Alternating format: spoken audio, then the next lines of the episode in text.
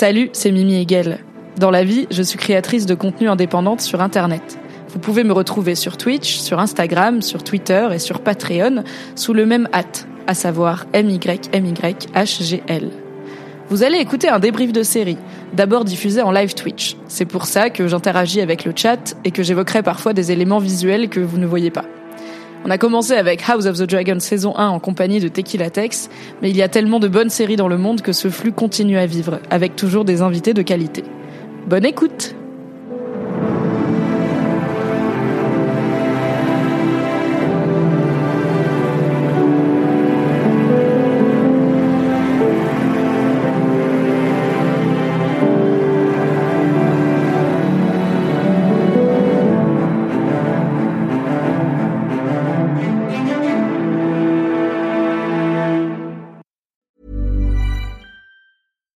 Hiring for your small business? If you're not looking for professionals on LinkedIn, you're looking in the wrong place. That's like looking for your car keys in a fish tank. LinkedIn helps you hire professionals you can't find anywhere else, even those who aren't actively searching for a new job but might be open to the perfect role. In a given month, over 70% of LinkedIn users don't even visit other leading job sites. So start looking in the right place. With LinkedIn, you can hire professionals like a professional. Post your free job on linkedin.com slash people today.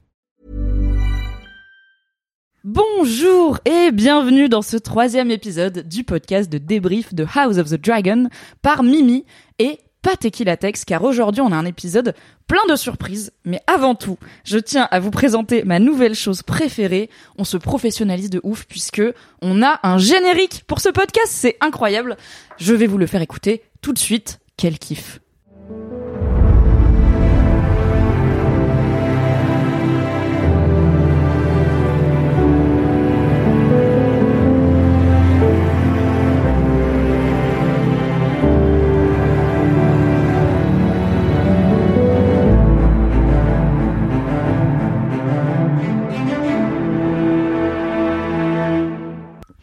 Mais c'est magnifique Quel talent Quel talent Je suis très fière et très heureuse de ce générique que je dois à Valentin Nortier, alias Curie, que vous pouvez contacter via le lien qui est euh, dans les notes du podcast. Si vous voulez lui commander des génériques, n'hésitez pas, il a beaucoup de talent. Quelle est cette douce voix que vous venez d'entendre et qui n'est pas celle de Tequila Tex? Un autre homme est à mes côtés aujourd'hui, un homme qui a peut-être une passion moins dévorante pour les univers de George. R. Martin, mais qui se sacrifie encore une fois pour en parler pendant beaucoup trop longtemps avec moi. Bonjour Fabrice Florent. Salut Mimi. Qu'est-ce que tu fais là? Mais c'est toi, j'ai envie de te, dans cette Zumba. Le point Zumba. J'ai envie de te le demander, qu'est-ce que je fous là? Eh bien, pour tout vous dire, je ne suis pas avec Tequila Tex sur Twitch euh, ce mardi et il n'y a pas Tequila Tex dans ce podcast car avec Fabrice Florent, créateur de contenu et notamment de podcasts de qualité, euh, nous sommes au Frames Festival à Avignon, c'est vraiment super et du coup on a regardé l'épisode ensemble et du coup j'ai dit à Fab qui en plus a le bon goût d'avoir amené du matériel de podcast que je ne possède pas, Parce que c'est mon métier. c'est vrai. Euh, viens Fab, on fait un, le débrief ensemble de House of the Dragon et comme il est sympa, il m'a dit d'accord. Donc ça va être trop bien. Et aussi, on peut le dire, je spoil un peu, il aime bien House of the Dragon, ce qui n'était pas forcément le cas de Game of Thrones sur la fin en tout cas. C'est vrai. La fin ayant commencé pour toi à la saison 2, puisque tu as lâché à la saison 2. Assez rapidement. Oui, quand même vite. Mais j'ai quand même suivi la dernière saison, euh, je crois avec beaucoup plus d'allant et d'entrain finalement que la plupart des fans qui étaient ultra déçus alors que moi j'étais là. Comme le voyage était globalement nul, finalement la fin elle était pas si mal. Non mais c'est vrai. C'est pas la destination médiocre qui compte, c'est le voyage bof. J'ai, j'avais fait, je me souviens très bien, tu m'avais conseillé, je crois même, une vidéo d'une heure qui retraçait l'intégralité des, des sept saisons avant de démarrer la 8. Et en vrai, je crois que j'ai réussi à capter tout ce qui s'est passé dans la saison 8. Et je me suis dit, mais quel temps C'est gagné. pas très compliqué. hein. Voilà. Et je sais aussi que tu as révisé en lisant les récaps rigolos que je publiais sur Mademoiselle à l'époque. Vous le savez, puisque je vous le répète toutes les semaines et que je vous harcèle sur Internet, les récaps rigolos de House of the Dragon existent.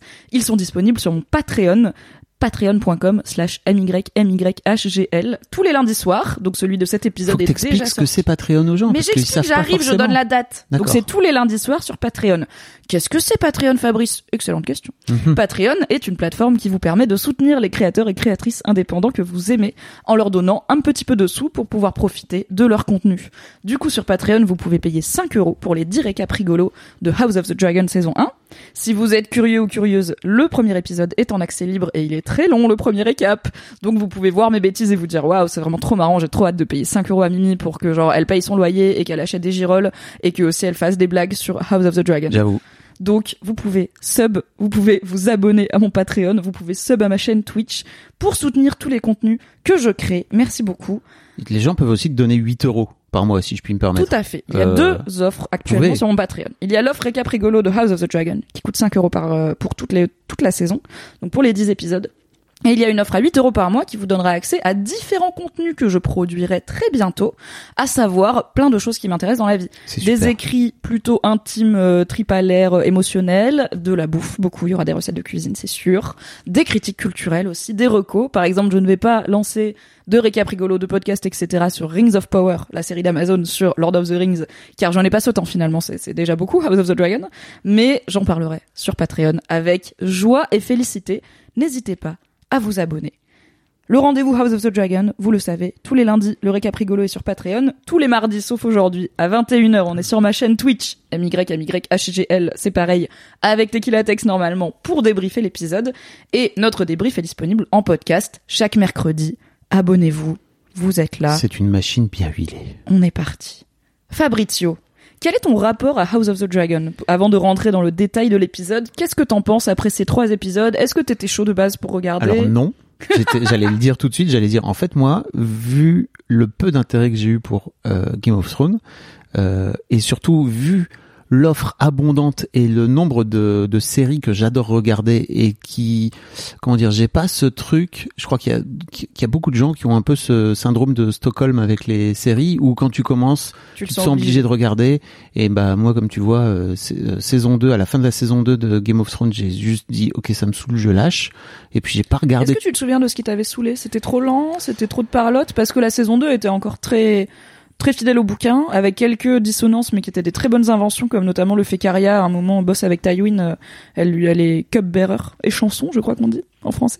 Euh, ça, c'était une invention de la série, mais qui était très cool. Donc la saison 2 est quand même considérée comme une très bonne saison de Game of Thrones. Qu'est-ce qui fait que t'avais bien aimé et t'as dit, en fait, j'arrête là Écoute, je crois que c'est parce qu'il y avait sans doute d'autres séries que je voulais regarder en à la place, tout simplement, et que bah à l'époque j'avais beaucoup de travail plus qu'aujourd'hui. En tout cas, j'étais patron de Mademoiselle. Mais Euh, oui, je t'ai pas présenté. Fabrice Florent, bah si oui. vous ne le connaissez pas encore, star des internets, mais on ne sait jamais, a fondé le magazine Mademoiselle dans lequel j'ai passé dix ans de ma vie. Et au niveau des podcasts que tu crées, il y en a plein. Le plus ancien, je dirais que c'est Histoire de Daron, Oui. un podcast sur la paternité. Mm. Vous avez Histoire de Daronne, un podcast sur la maternité. Vous avez Histoire de succès, un podcast sur des gens qui ont du succès et qui vous en parlent. Et vous avez Histoire d'argent, un podcast sur l'argent, vous l'avez sur Histoire le de mec. rapport à l'argent. Histoire de, bien sûr, le- Histoire de mec est aussi un podcast sur les masculinités qui est une réédition Marrant. de The Boys Club, un podcast masculinité qu'on avait co-créé avec Fab Oh chez là là. Mademoiselle. Et vous pouvez vous abonner au Film Club. Puisque si vous aimez là, on va parler ensemble de culture avec Fab pendant une heure et demie. Si vous aimez Bonne Nouvelle, deux fois par mois, un dimanche sur deux, avec Fab, on vous propose le Film Club où en fait on va revoir des films qu'on aime, qui ont compté pour nous, et euh, on va en parler, les débriefer euh, dans un podcast. Et bien sûr, on vous donnera la semaine précédente le film euh, dont on va parler pour que vous puissiez le regarder chez vous Quel et qu'on se fasse un petit moment ensemble. Abonnez-vous, le lien est dans la description. Le premier épisode, c'est ce dimanche, attendez, 11. c'est le 11 tout à fait, 11 ce dimanche 11 septembre, et on va débriefer Pulp Fiction. Ça va être trop bien. Trop cool. Donc ouais, effectivement. House of the Dragon, pas hyper saucé de base parce non, que Game of. Thrones bof, tu vois. Donc euh, je me suis dit, ok, House of the Dragon bof.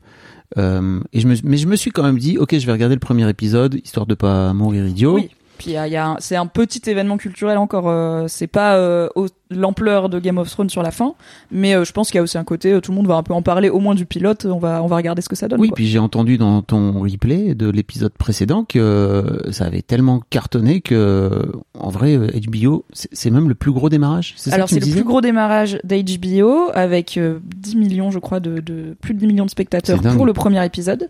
Le deuxième a fait mieux, donc euh, c'est pas juste un effet. euh, on va voir le pilote par curiosité, Mm. on arrête.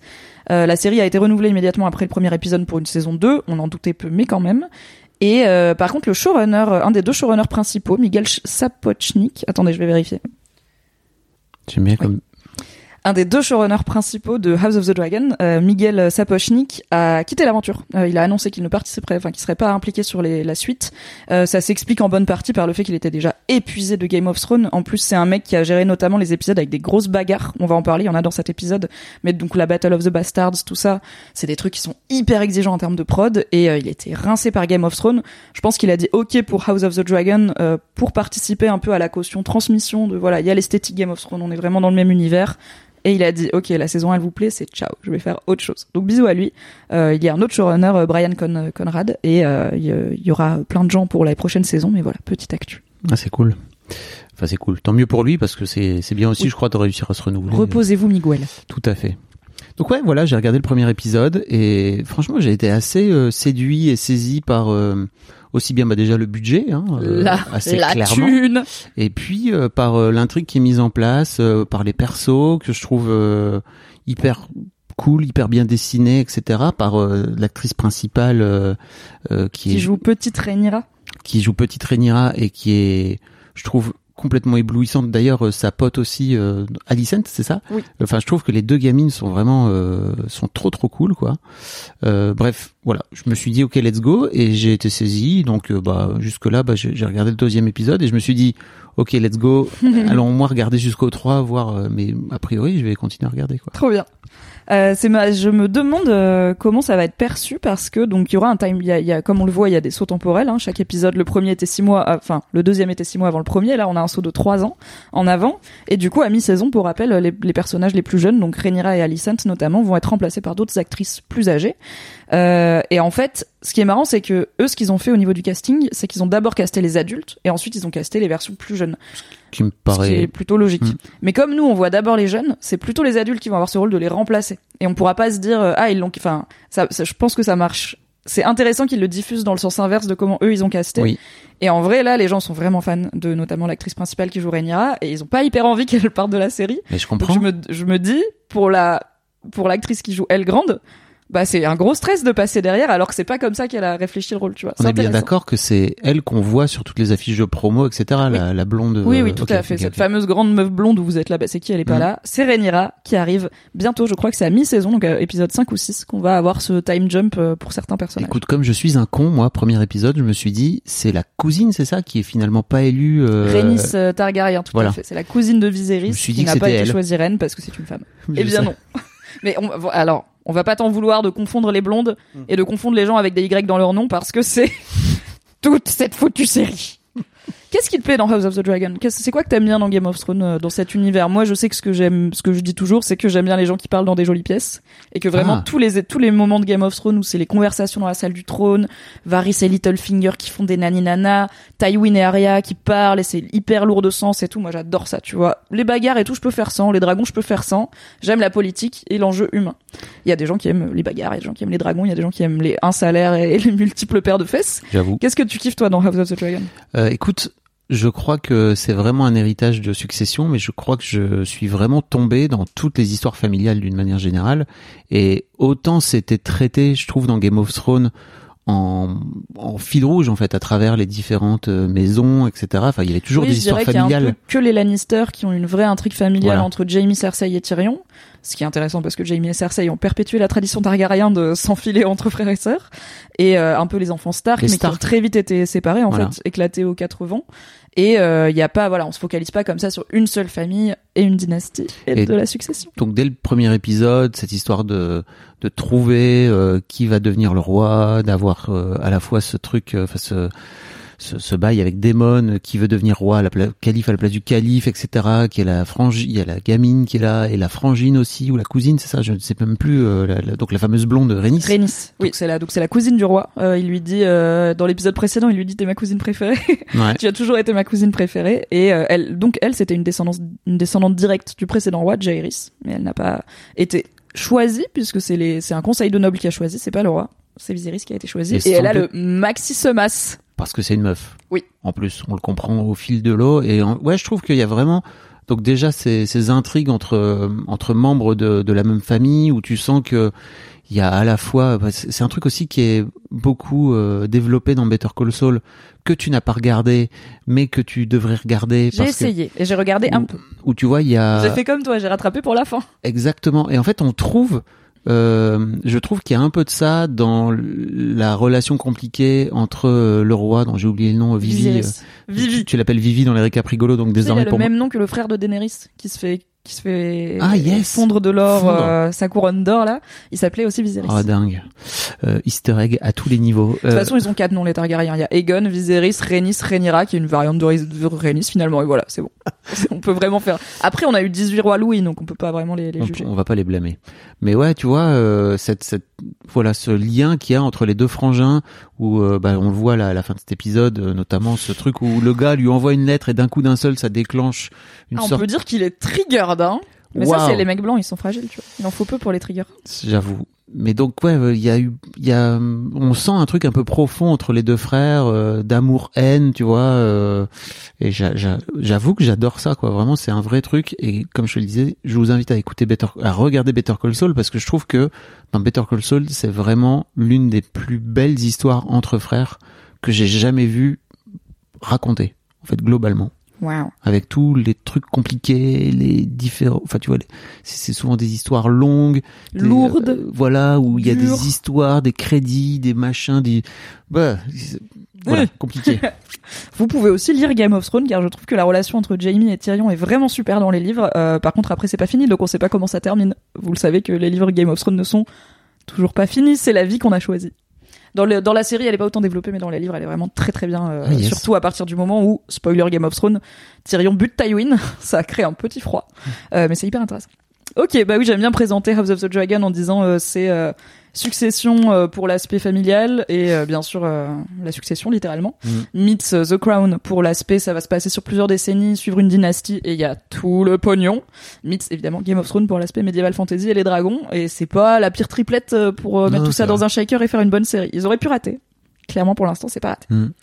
Ok, cet épisode 3, let's go. On va dérouler le fil de l'épisode et débriefer un peu tout ce qui se passe. On s'est quitté il y a trois ans, finalement, avec l'annonce un petit peu mal prise euh, du mariage entre Viserys et Alicent Hightower. Et donc c'est, en fait, c'est un mariage qui n'est pas une, qui n'est pas intelligent, qui n'est pas politiquement intelligent, comme tout le monde le dit largement à Viserys, mais c'est pas grave. Euh, on peut comprendre qu'il ne veut pas épouser euh, Lena qui a 12 ans, mais euh, bah, à l'époque c'est ce qui se faisait. Et il a épousé sa première femme, Emma, quand, qui est morte dans l'épisode 1 quand elle avait Oui. 11 ans seulement. Après lui, il avait pas 45 ans, donc c'était, il y avait moins de différence d'âge. Il décide donc d'épouser Alicent, ce qui est un mauvais move à plein de niveaux parce qu'en plus la maison Hightower, elle est puissante certes, mais elle est déjà à son service. La main du roi, c'est déjà un Hightower, etc. Il aurait pu, euh, je sais pas, marier Rhaenyra, un Hightower s'il fallait, mais c'était vraiment pas le bon move.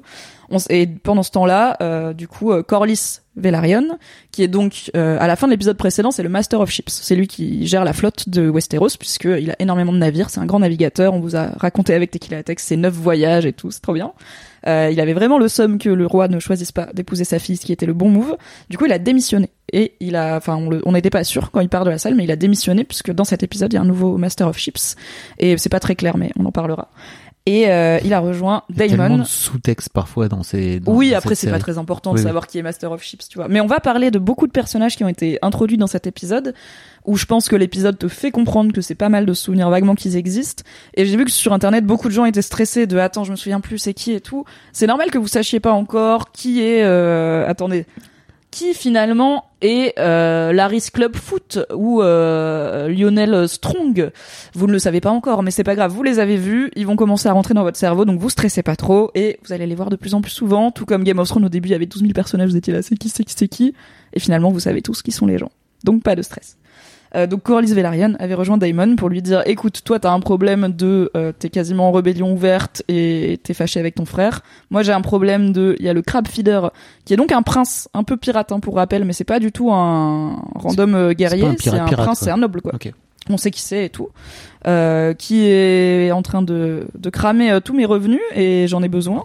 Donc on s'associe et on va gérer ça. On s'en est arrêté là et du coup cet épisode s'ouvre avec une attaque de Daemon à dos de dragon euh, sur euh, les hommes, les troupes de crab feeder qui sont donc dans les degrés de pierre, euh, qui sont un, endroit, un archipel qui sépare Dorne, donc qui est au sud de Westeros, le continent où il y a King's Landing, et Essos, qui est le continent à l'est où il y a les Dothraki, etc. Ou, ou j'allais dire Kalindi, où Daenerys était pendant une bonne partie de Game of Thrones. Il y a ce détroit avec un archipel. Kalindi a un peu une énergie de. Elle est plus cool que Daenerys. Kalindi, elle serait dornienne en vrai. Elle serait là comme Oberyn, tu vois. Oberyn Martel. Ah yes. On adore, voilà. Mm. C'est Dorne, c'est le meilleur endroit. Et d'ailleurs, dans House of the Dragon, Dorne n'est pas encore, euh, ne fait pas partie des sept couronnes, puisque c'est le seul royaume qui a réussi à résister à l'invasion Targaryen, qui ont uni de force euh, les sept couronnes en disant, en fait, on a des dragons, donc vraiment on va gagner. Et les gens ont fait, peut-être on se bagarre. Et ils ont très vite perdu. Ils ont dit d'accord. Mais Dorne euh, a décidé de résister et a dit nous ne pourrons jamais devant les Targaryens. Et ce qu'ils ont fait c'est qu'ils ont abandonné leur ville. Ils ont empoisonné leur puits. Donc en plus Dorne c'est assez désertique hein, il fait chaud. Ils sont cachés dans des caves et des montagnes et des grottes et tout plein de souterrains. Du coup bah ils sont arrivés avec leurs dragons les Targaryens. Certes ils ont cramé des villes mais il y avait plus personne dedans au bout d'un moment ils disent ok on rentre les gens ressortent ils reviennent ils ressortent mais ils ont jamais réussi pas encore je pense qu'on est encore quasiment un siècle de l'intégration de Dorne dans les sept couronnes voilà, petit point géopolitique de merde. sais des choses. Oh et oui, mais oui, je pourrais stocker beaucoup d'autres infos intéressantes dans mon cerveau, mais je préfère bien connaître la géopolitique d'un monde qui n'existe pas, mieux que celle de notre monde, par exemple. je connais très peu. Donc on commence avec cette attaque. Le dragon le feu. Dans l'épisode précédent, on a dû attendre la fin de l'épisode pour voir des dragons. Là, c'est direct. Vous voulez des dragons On a des dragons. Et on voit qu'en fait, certes, Daemon euh, se bagarre dur et chaud, mais euh, que ça ne marche pas parce que tout simplement, bah, ils font la même stratégie que les Dorniens, Crabfeeder et ses hommes. Ils se planquent dans des caves, dans des grottes. Euh, les degrés de pierre, du coup, cet ensemble d'archipels, bah, c'est dans l'eau, comme son nom l'indique. Donc forcément, c'est pas ouf le feu. Et ça s'ouvre du coup avec un soldat en plus, euh, enfin un marin euh, qui est à la solde de, de Viserys, de King's Landing, de la couronne, qui croit que le prince Daemon va le sauver, mais euh, ne traînez pas sous les pieds des dragons, il ne regarde pas où ils mettent les pattes. Oups. Il y a des dommages collatéraux. Qu'est-ce que t'as pensé de cette scène d'ouverture C'est quoi ton... T'en étais où avec Crabfeeder Est-ce que t'aimes bien le perso? Est-ce que t'avais hâte de voir la bagarre Est-ce que t'as compris un peu, ok, c'est qui ce gars Pourquoi bah, on est où? Alors à vrai dire, moi je croyais vraiment que ça allait être le grand boss de le grand méchant de toute la saison, quoi.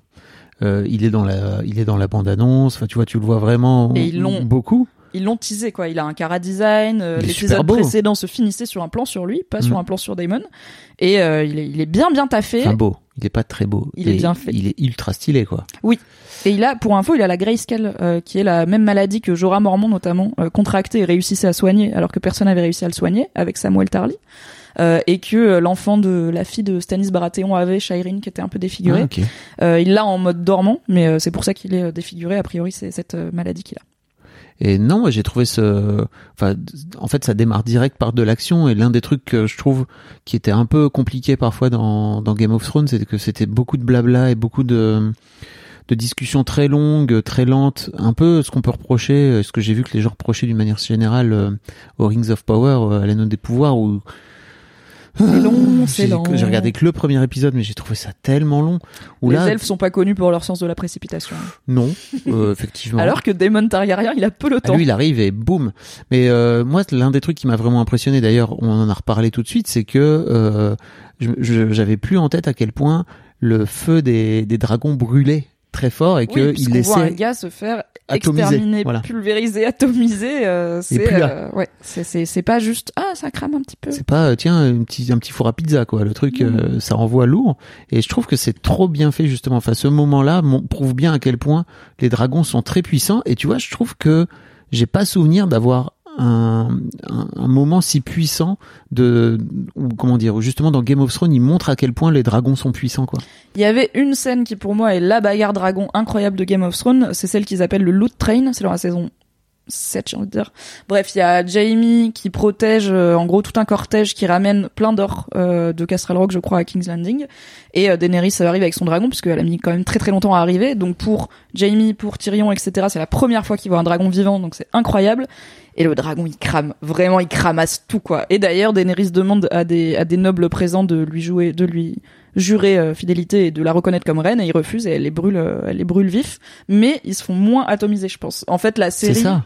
si on regarde que ça soit la taille des dragons le temps qu'ils mettent à grandir etc entre Game of Thrones et House of the Dragon ils ont revu un petit peu des choses et notamment euh, le, le dragon de Daenerys, euh, le noir euh, Drogon était très très gros. Normalement, les dragons sont plus aussi gros. Et aussi, il y a tout ce truc de les dragons qu'on a là actuellement dans House of the Dragon, il y en a beaucoup. Euh, normalement, dans cette saison, on va en découvrir au moins neuf. On en a découvert un troisième euh, dans cet épisode, d'ailleurs, on va en parler. Et euh, on est quand même sur un truc où la lignée des dragons, ils sont un peu de plus en plus petits, ils sont de plus en plus faibles parce qu'ils sont plus à l'état sauvage pour la plupart. Et du coup, on va tranquillement vers des dragons qui vont être un peu moins impressionnants. Mais celui de Daemon, il est vieux, il est vénère, il est un peu difforme et il, ouais, il fait très chaud. Il est fato, c'est moi l'un des trucs que j'adore. Alors ça vient un peu plus tard, mais c'est c'est ses pattes en fait. Grosse patoune. À quel point il a des pattes euh, hyper stylées, je trouve, par rapport au dragon notamment de Daenerys. Euh, mais ouais, moi j'ai vraiment été marqué par ce moment où je me suis dit, ok, ils veulent vraiment insister sur le, le, le dragon, il crame et il crame bien quoi. C'est pas pour rire Bah, pour George R. R. Martin, les dragons, c'est vraiment l'arme nucléaire. C'est on a la bombe atomique et du coup personne peut nous faire quoi que ce soit parce qu'on est les seuls à avoir la bombe atomique et en plus on peut monter dessus et s'envoler. Du coup, c'est je trouve ça cool qui qui montre à quel point ouais c'est une arme de guerre et en fait contre contre un dragon, tu peux t'enfuir, tu peux te cacher, mais à partir du moment où t'es devant, tu t'as pas de moyen de survie. Ils sont hyper résistants, c'est très très dur de tuer un dragon. Donc les flèches, les pics, les machins, gardez bien la pêche et euh, ils font très très mal. Et tu vois, je me souviens de la scène d'attaque euh, de la ville euh, par Daenerys dans Oui, quand elle a eu son petit coup de caractériel là. Et je trouve, tu vois, alors effectivement, elle fout la ville à feu et à sang, mais il n'y a pas ce, il y a C'est pas, pas la ce- même ampleur. ce- cette loupe, tu vois, de, ok, en fait, tu vois à quel point le truc rase tout, quoi. Bon, voilà, quoi. Tout à fait. Du coup, bah écoute, ça, ouais, moi j'ai bien aimé aussi cette scène. Euh, J'aime. Je suis toujours un peu intriguée par les persos euh, très très. On dirait un peu un serial killer de jeux vidéo. Tu vois le crab feeder. Je me dis mais en termes de logistique c'est quand même hyper long, non De crucifier les gars et d'attendre que les crabes les bouffent, ça doit être vraiment très très long comme process. Mais apparemment il fait ça toute la journée. Il a que ça à faire. Et euh, j'ai bien aimé ce. Je trouve que c'est. Je disais dans l'épisode précédent que pour moi ce qui manque principalement à House of the Dragon c'est un peu d'humour parce que à part Daemon on rigole pas trop et euh, des gens du peuple. En fait, on a aucun personnage qui n'est pas un noble. Et du coup, bah, t'as tous ces gens qui se bagarrent pour Westeros, mais au final, euh, pour gouverner qui? Donc, j'étais contente de voir un marin et de montrer et qui montre que, en fait, les gens du peuple meurent et souffrent de cette guerre dans l'indifférence totale des puissants et que ce jeu de trône là auquel on on assiste euh, va faire énormément de victimes collatérales dans l'indifférence totale de Daemon qui s'en fout et je pense que Viserys il s'en fout. Et bah d'ailleurs euh, quand Corlys dans l'épisode précédent disait vraiment il y a des marins à vous qui meurent euh, Otto a dit ok on va dédommager les familles tu vois tranquille. Bah, Mhm. c'est des personnes. Donc j'ai je trouvais ça cool qu'ils amènent un petit peu ce côté là Alors moi, je t'avoue que sur l'aspect humour, euh, tu m'as bien matrixé le cerveau, en fait, parce que à cause ou grâce à toi, si tu entends snip snip snip, snip dans ta tête devant l'épisode ça fait des blagues mais elles sont fait, pas dans l'épisode je vois déjà les blagues que tu peux potentiellement faire, et en fait, ça ajoute une couche de, ma- de, de marrant, quoi, pour moi. Voilà. N'hésitez pas à regarder euh, House of the Dragon IRL avec moi puisque euh, je, je pourrais vous marmonner. euh, ah oui, là je vais mettre une vibe sur les règles. Ah oui, attends, c'est Warhammer. Ah non, attends, il y a un deuxième Warhammer. Voilà, cartel les mails. On arrive à King's Landing, encore une fois, dans le palais, encore une fois. Et ça fait trois ans que euh, nous avons quitté euh, tous, ce- tous ces petits blondinets. Il y a un nouveau petit blondinet, c'est Aegon II, de, qui est le fils de Viserys et Alicent, le premier fils de Viserys et Alicent, qui est un garçon, il a le bon goût d'être un garçon. Alléluia. Il a deux ans, il a l'air sympa, il a plein de nourrices et c'est l'heure de fêter ses deux ans puisque il y a un truc de, euh, c'est son name day donc c'est son anniversaire et je pense qu'il y a un truc de jusqu'à deux ans on va pas être hyper sûr qu'il soit viable le gamin donc on va genre évidemment tout le monde sait qu'il a un fils et il est public et tout mais on va pas trop célébrer tu vois on va pas trop s'attacher là il a deux ans on commence à on peut commencer à dire ce serait pas un héritier potentiel? J'avoue. et ça, Rhaenyra, elle aime pas. Et donc ce conseil, c'est l'occasion pour faire une petite présentation des personnages euh, de plusieurs euh, membres de différentes familles nobles qui vont être probablement assez importants par la suite. Alors je dis probablement. Moi j'ai lu les livres, je sais à peu près quel rôle chacun va jouer, mais déjà on n'est jamais à l'abri que ça change. Et encore une fois, le livre est relativement succinct, donc euh, il va y avoir plein de choses, euh, plein de détails qu'on n'a pas. Comment tu vis toi les, sauts temporels? Le fait qu'on soit trois ans plus tard, que à l'épisode précédent on était six mois plus tard. Est-ce que c'est, je sais qu'il y a des gens que ça déboussole, qui sont là, ah ok, j'aurais bien aimé voir par exemple la réaction de Rhaenyra, euh, qui, bah qu'elle aille parler à Alicent de, bah attends tu vas épouser mon père, euh, quoi, tu m'en as jamais parlé. On n'aura jamais cette conversation. On est direct trois ans plus tard et clairement elles sont en froid. Est-ce que toi tu le vis bien ces, ces sauts temporels? Moi, j'adore ça. Pour moi, il y a vraiment un vrai truc de, ok, c'est trop intéressant parce que déjà, on comprend assez rapidement que de cette là la série et moi je suis un noob hein, tu vois de, de tout l'univers euh, de c'est quoi de Blood and Fire c'est ça de, de- Fire and Blood. Fire and Blood euh, désolé pour les nerds qui nous écoutent je, je ne suis pas au niveau de Tequila Tex euh, mais mais en on fait aura peut-être un point homme poisson. Euh, on va voir si Teki peut me l'envoyer. Voilà, vous l'aurez peut-être. mais euh, mais ouais, de ce fait-là, je me dis aussi, ok, c'est cool, ça veut dire que vraiment House of the Dragon va aller accélérer dans le temps, va aller vite dans le temps et que potentiellement, euh, tu disais tout à l'heure, euh, euh, à mi-saison, elles finissent par euh, devenir adultes. Oui. Elles auront quoi? Elles auront 30 piges, tu vois? Je me dis, trop cool. Ça veut dire que on va réussir à avoir l'adolescence en l'espace de quelques épisodes, de voir un petit peu ce qui, ce qui se joue déjà pour comprendre un peu mieux ce qui se passe dans, dans, dans la suite. Et d'une manière générale, j'adore même les films, tu vois, qui font ça. Euh, je sais pas si tu, si tu avais vu Boyhood? Qui se joue euh, sur 12 ans de temps, le temps d'un film. Mais qui Euh, a en plus une, une expérience euh, immersive dingue. 360. euh, Il a été tourné sur 12 ans. Euh, donc le, le réalisateur qui s'appelle Richard Linklater tournait une fois par an euh, avec les gamins et en fait tu vois les gamins qui, qui grandissent à toute vitesse et je t'avoue que de, de voir les gamins passer de 6 à 12 comme ça en l'espace de 6 à 18 pardon en l'espace d'une heure et demie je trouvais ça canon et bah, là j'ai un peu cet effet là aussi tu vois où tu comprends dès euh, tout de suite après que comment dire ça, ça amène je trouve la possibilité au personnage d'évoluer beaucoup plus vite. Tu vois, on voit Vine- euh, Viserys qui, elle fait des, des moods euh, ou, ou des façons de, de sourire bizarres qu'il faisait pas Viserys avant. a l'air à la fois plus heureux et beaucoup moins aligné avec lui-même. On voit qu'il picole beaucoup plus. Ouais. Euh, après, euh, il me semble, en tout cas moi ce que j'ai compris dans l'épisode, c'est qu'il a pas l'habitude. C'est pas genre il picole tout le temps. Là, il picole beaucoup à la chasse parce qu'il est stressé et tout. Mais en plus, il a la gueule de bois le lendemain. Enfin bon, je pense pas qu'il est alcoolo, mais Non. on l'avait pas vu picoler avant. Et il, voilà, il, ouais, il sourit tout le temps. Il est conduit les gens avec le sourire, mais tu sens qu'il est stressé. Et en fait, il est le mec il vit en zone de guerre quoi sa fille lui fait la gueule et le déteste euh, il doit faire un héritier mais en fait il a pas envie de déshériter sa fille donc il a un héritier et c'est un problème dans sa vie t'as euh, Damon qui fait n'importe quoi depuis trois ans et qui arrive pas à battre ce random euh, crab feeder donc euh, il est stressé et je, bah, il est aussi toujours en deuil je pense de sa première épouse qui était une vraie euh, une- un vrai repère dans sa vie quoi Il envoie Boulax, euh, je trouve, il envoie bouler les gens beaucoup plus naturellement que ce qu'il faisait dans l'épisode précédent. il est un peu plus assertif oui. Voilà. Mais je pense que Alicent lui fait du bien là-dessus. Je pense que c'est une très bonne épouse, qu'elle est très maline. On le voit dans ses interactions avec lui. Exactement. Et d'ailleurs, dès cette scène, donc, premier personnage qui arrive, c'est Thailand Lannister. Euh, c'est le jumeau, c'est l'un des deux jumeaux Lannister. On verra le deuxième plus tard, c'est celui qui essaye de pécho euh, Rhaenyra. Euh, Thailand est beaucoup plus euh, Jason. Thailand est beaucoup plus, il a l'air beaucoup plus sérieux, réservé, euh, pro, hein, finalement. Et il arrive en alarmant euh, très sérieusement le roi sur cette situation. Euh, Daemon est potentiellement en train de perdre euh, et ça va commencer à poser souci. Le roi lui dit, un, il lui met un énorme stop. Il, une grosse bâche, c'est non. Il le regarde et il dit not now et c'est tout. Euh, donc euh, il est plus assertif et en fait à ce moment-là, le donc Thaïlande vient, enfin il, il insiste et il y a un plan sur Alicent qui le regarde et qui lui fait non des yeux. Elle est là. En fait là c'est pas, il est pas, il va pas t'écouter, c'est pas le moment, tu vois. Et euh, elle, elle- il ne se rend pas compte euh, et il insiste. Et c'est lui le nouveau Master of Chips. Il a pris le job de Corlys Velaryon et c'est donc un Lannister, la maison Lannister que vous connaissez, qui est un peu nouveau riche. Elle est pas encore la grande maison Lannister euh, très riche. Il faut savoir que Tywin a beaucoup fait pour la réputation de la maison Lannister, mais qui est en fait une maison relativement récente qui voilà qui débarque un peu qui est un peu vulgos euh, qui aime bien la thune ils ont moins de puissance que dans Game of Thrones mais vous voyez comme dit euh, Rhaenyra j'avais deviné aux lions partout parce qu'ils ont des lions vraiment partout brodés sur eux Tu l'avais capté d'ailleurs, et je, je sais pas si les gens qui écoutent l'auront forcément capté au premier abord. C'est que toi, tu l'as vu direct, quoi. Moi, j'étais là. Tu m'as dit, ah, c'est un oui j'ai Lannister. fait, tendance comme en plus je sais qu'ils vont présenter assez vite pas mal de persos parce que bah faut bien qu'on avance et que j'ai en plus comme j'ai lu le livre j'ai quand même une petite idée de qui est qui Euh, mais je suis un peu nul en prénom déjà donc euh, savoir que c'est Thaïlande je suis là c'est qui? Et je fais ah c'est le Lannister qui gère les bateaux d'accord je vois qui c'est Hmm. Et euh, bah en fait, le, alors déjà le département costume fait un boulot de dingo sur cette série, donc j'aime bien tout regarder. Et euh, il y a beaucoup de choses qui m'aident à quand je sais pas qui est un personnage, en fait, bah je regarde son emblème, son blason. Ah, c'est hyper À un mal. moment, bah, pendant cette scène, Otto Hightower, la main du roi, parle avec un gars euh, qui le presse, euh, je crois d'ailleurs, de convaincre le roi de changer d'héritier.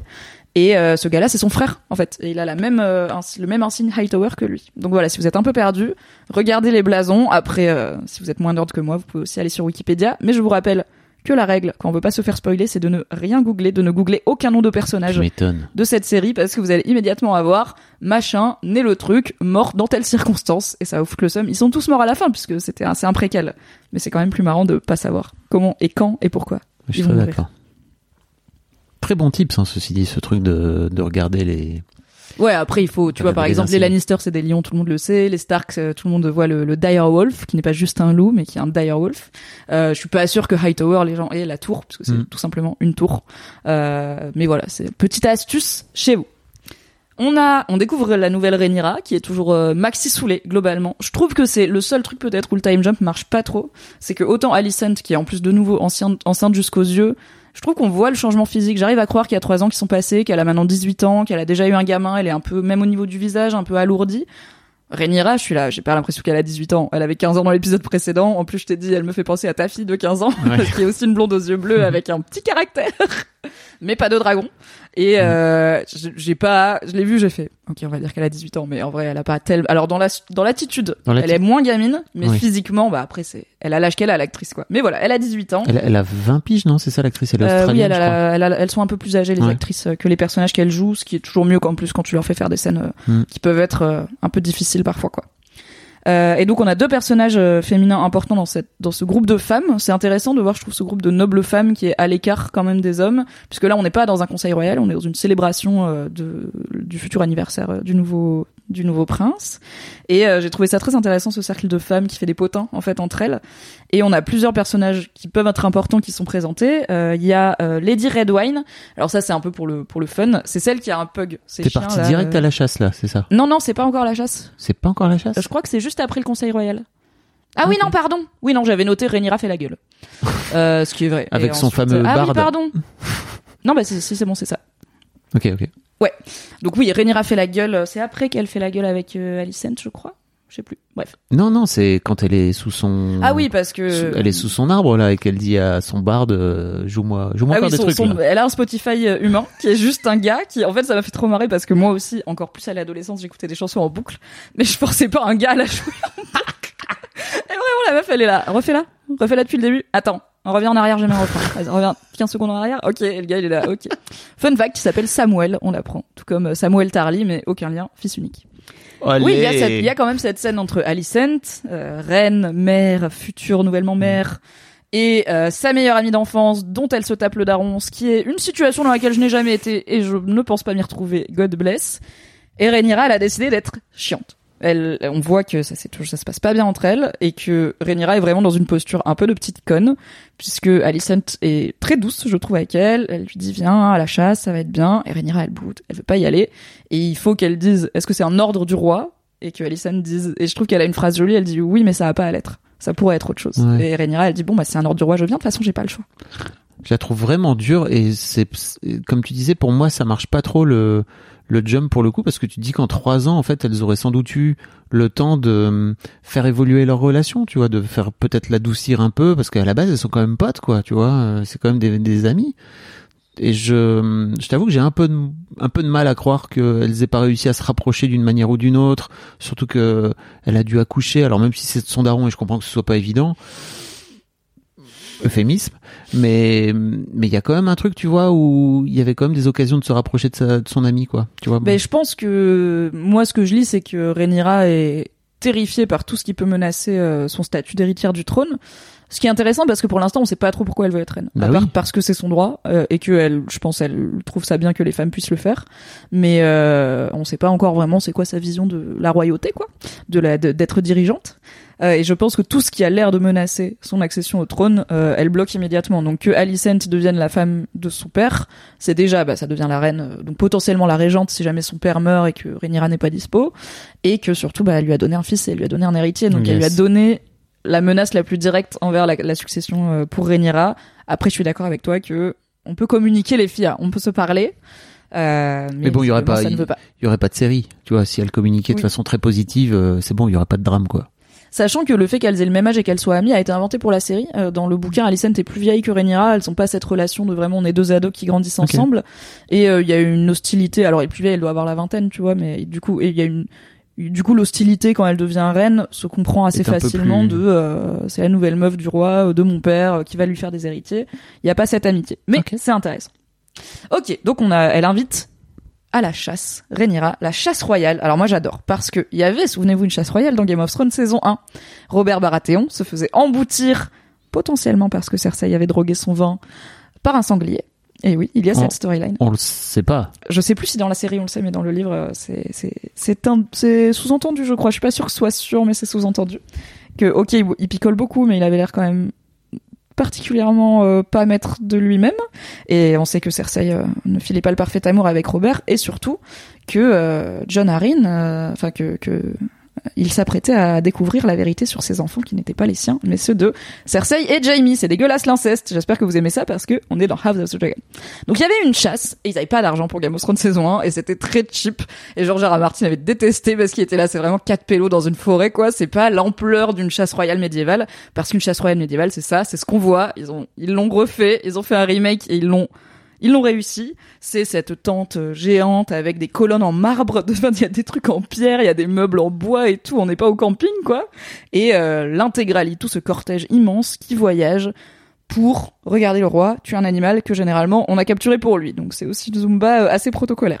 Et donc cette chasse royale est organisée en l'honneur de Aegon II, Aegon Targaryen le second, potentiel héritier du trône, mais pour l'instant uniquement prince de la maison Targaryen qui tire son nom de Aegon, euh, qui est le, le, Targaryen qui a conquis et fondé Westeros finalement, euh, le premier Targaryen à être venu. Voilà.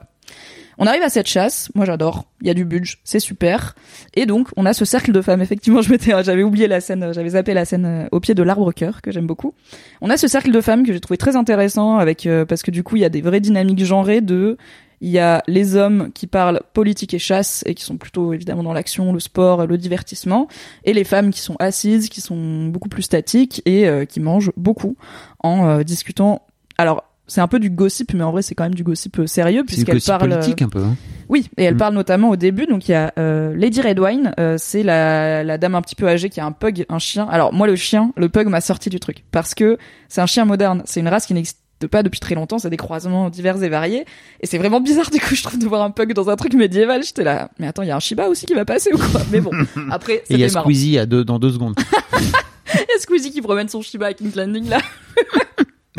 Donc cette dame, euh, qui pour info est une ancêtre de Olena Tyrell, la super vieille mamie euh, ultra badass dans Game of Thrones, ah, euh, la mamie de Marguerite. voilà, c'est à la fin ça, ça finira par donner cette lignée là. Euh, qui évoque quand même une certaine Lady Joanna, qui est probablement une Lannister, qui aurait été capturée du coup par les hommes du crab feeder, qui prennent aussi du butin, et le butin ça inclut les femmes, les jeunes filles et les jeunes garçons pour les vendre comme esclaves sexuels. Donc la scène quand même s'ouvre avec ce truc de il y a une noble qui s'est fait kidnapper et qui va être vendue comme esclave sexuelle euh, et ses filles aussi. Donc on est quand même sur des problématiques graves. Et on a un autre personnage qui rejoint, qui est le seul personnage masculin qui rejoint ce cercle de femmes puisqu'il est handicapé. C'est le fameux, je vous avais dit, vous savez pas qui c'est, mais vous le saurez. C'est Laris Clubfoot, donc c'est son surnom, Laris Piedbeau. Son vrai nom, c'est Larry Strong. C'est un des deux fils de Lionel Strong. Lionel Strong, c'est le mec qui ressemble un peu à Robert Baratheon, qui conseille euh, Viserys et qui est le seul qui lui donne, euh, qui a l'air en tout cas de lui donner des conseils désintéressés pour le bien du royaume. Bah, il a deux fils, un dont on parlera un peu plus tard, et celui-là qui est pied, qui a un pied beau, qui du coup s'installe en disant euh, je me joins à vous, je ne suis pas taillé pour la chasse ou quelque chose comme ça. Je suis très curieuse de savoir ce qui va devenir ce personnage parce que je pense qu'il va être important et je trouve que c'est toujours cool d'avoir un, un mec euh, qui n'est pas dans les codes de la virilité. Dans, je trouve que George R. R. Martin travaille bien ses personnages. Mm. Le meilleur exemple étant Tyrion. Euh, J'ai hâte de voir. Et moi, j'aimerais bien. Je pense pas que c'est pas ça dans le bouquin, mais j'aimerais bien qu'ils en fassent le premier Lord Chuchoteur. C'était Varys, tu sais, c'est le mm. chef des espions. Pour l'instant, il y en a pas. C'est un rôle qui n'existe pas à la couronne. Et je pense que vu comme il mange son petit cookie en écoutant le gossip, ouais, euh, je suis d'accord. Il y a moyen qu'il donne des petits bails à l'oreille de Viserys ou de la future reine Rhaenyra, qui sait, ou de quelqu'un d'autre qui peut-être finira par prendre ce trône euh, inconfortable. Ouais, c'est clair. Ouais, je trouve que c'est une bonne idée. Donc voilà, gardez un œil sur lui. Le mec qui boite, c'est Loris Clubfoot, alias Laris, Loris, Laris Clubfoot, alias euh, Laris Strong, il va être important. L'autre truc qu'ils disent aussi, c'est que la pression monte de plus en plus du côté des nobles, etc., pour que le roi agisse. Est-ce qu'on n'est pas sur le même thème depuis trois épisodes, qui est euh, Viserys aime Warhammer, n'aime pas décider des trucs. du coup, Viserys n'est pas vraiment un roi très actif. Il est pas mal entouré en soi. Euh, son conseil restreint est pas non plus euh, formé que comme à l'époque de Robert Baratheon, de gens qui le flattent et qui détournent l'argent de la couronne. Il a pas un little finger euh, prêt à planter tout le monde. Mais bon, alors qu'est-ce que tu penses de la main du roi, toi, de Otto Hightower, le père de Alicent Bah, pour moi, je trouve vraiment que enfin, le, le fait qu'il montre que le mec est intéressé seconde deux pour que sa fille, mais tu vois, en plus moi je l'avais pas capté que il envoyait sa fille draguer euh, le, le Viserys. Avec que- les robes de sa défunte mère. Putain, ça c'était Tiens, complètement je te dingue. filerai une tenue de chouin de ta daronne pour aller voir le roi qui vient de perdre sa femme. Et tu vois, dans ma tête, moi, je suis un peu naïf et je me dis, ok, bah, il veut, il veut juste que euh, il aille consoler. Enfin, tu vois, je me, je m'étais pas dit, ok, il envoie sa fille, elle est pépon le, Mais le on est roi, où quoi. On est dans House of the Dragon, Eh oui, hein mais je t'avoue, On est pas et- dans Modern Family, Mais là. en fait, pour moi, dans ma tête, la main, elle est là aussi pour être au service, tu vois, et pas pour se placer. Donc il y a un vrai truc de, mais what the fuck, enfin, tu vois, à quoi tu sers, quoi. Et le Bah, simple. quand t'es la main d'un roi aussi peu décisif, tu décides quand même toi-même beaucoup de choses. Mais Donc c'est exactement. évidemment pour se placer qu'on devient main du roi. Mais exactement, mais d'un autre côté, je me dis, tu peux aussi te dire que tu veux euh, avoir une forme de pouvoir sans pour autant venir placer ta fille sur. euh, sur Et en le- même temps, peut-on le blâmer? D'essayer de faire Oui. grandir sa maison, de mettre sa fille dans une position qui est probablement la, la position féminine la plus puissante du royaume. Et il, lui dit, j'espère que ton fils euh, sera l'héritier du trône parce que bah, c'est Mm. ton fils, t'as pas envie qu'il devienne roi, tu vois, c'est cool. Donc, euh, est-ce qu'on peut vraiment le blâmer euh, Tout comme, euh, enfin, Rhaenyra, elle veut le trône, plein de gens veulent le trône, lui, il veut placer sa famille. C'est peut-être pas fait de façon très délicate. J'ai regardé avec ma chérie qui était là, mais non, mais c'est inadmissible et tout. Et je me disais, mais en fait, je crois que à l'époque, c'est ça fait partie du, du jeu de, des jeux de pouvoir, quoi, tu vois, tout simplement. Donc, euh, mais il y a juste un truc qui me dérangeait, c'était que c'était le fait que, bah, en fait, ce soit la main, quoi, tu vois. Donc, pour moi, la main, elle est là pour aider, tu vois. Alors certes pour conseiller, pour, euh, mais, Et mais en soi, il le fait. Euh, c'est Oui. juste que, alors bon, sur euh, qui et c'était intéressant, qui il a pas du tout dit au roi d'épouser sa fille. Il lui a pas conseillé d'épouser sa fille. Il lui a pas déconseillé d'épouser Lena Val- Velaryon. Il lui a simplement dit, oh là là, ça doit être vraiment dur pour vous. Et il l'a regardé. Et il lui a juste pas dit de faire le truc, quoi. Peut-être que s'il lui avait dit, en vrai, oui, épouse Lena Velaryon, c'est genre le meilleur choix, comme tout le monde. Peut-être que ça aurait été la, parole de plus qui aurait motivé Viserys. Mais là, ça va à l'encontre de ses intérêts personnels. exactement. Après, on le voit pas faire grand chose d'utile pour le royaume, honnêtement, ni Viserys ni sa main. Euh, et euh, quand euh, bah, Corlys a tiré euh, à l'armée sur Crabfeeder, il était plutôt dans la team non non, pas besoin d'y aller, on va dédommager et puis ciao. Donc on sait pas encore si c'est une très bonne main pour le Mhm. royaume. Je pense qu'il est bien, enfin, je pense que il fait pas de mal à Viserys, il est pas en train de vraiment le parasiter, euh, le manipuler, mais ça l'arrange bien d'avoir un roi qui n'aime pas trop prendre des décisions et qui se Mhm. repose sur lui, je pense. Et puis, comme tu le dis, sa fille, pour l'instant, s'en, sort pas mal, puisque elle a déjà fait un héritier, il y en a Bah, peut-être pour une potentiellement un femme dans ce monde-là, euh, c'est plutôt gold. Et clairement. puis, on voit à la fin leur, euh, leur discussion, et tu te dis, bon, bah, sans doute, elle a une influence positive sur lui, donc, euh, c'était peut-être pas un si mauvais move que ça, de, de- d'envoyer sa fille, euh, au charbon. Réconforter ce bon roi triste. JPP, vraiment. Je m'imaginais, enfin, tu vois, il y a- T'as fait des vannes dans le récap rigolo sur la position de père féministe. Mais vraiment, je me Si dis. vous putain, aimez le patriarcat, n'hésitez pas à lire mes récaps rigolos. Ouais.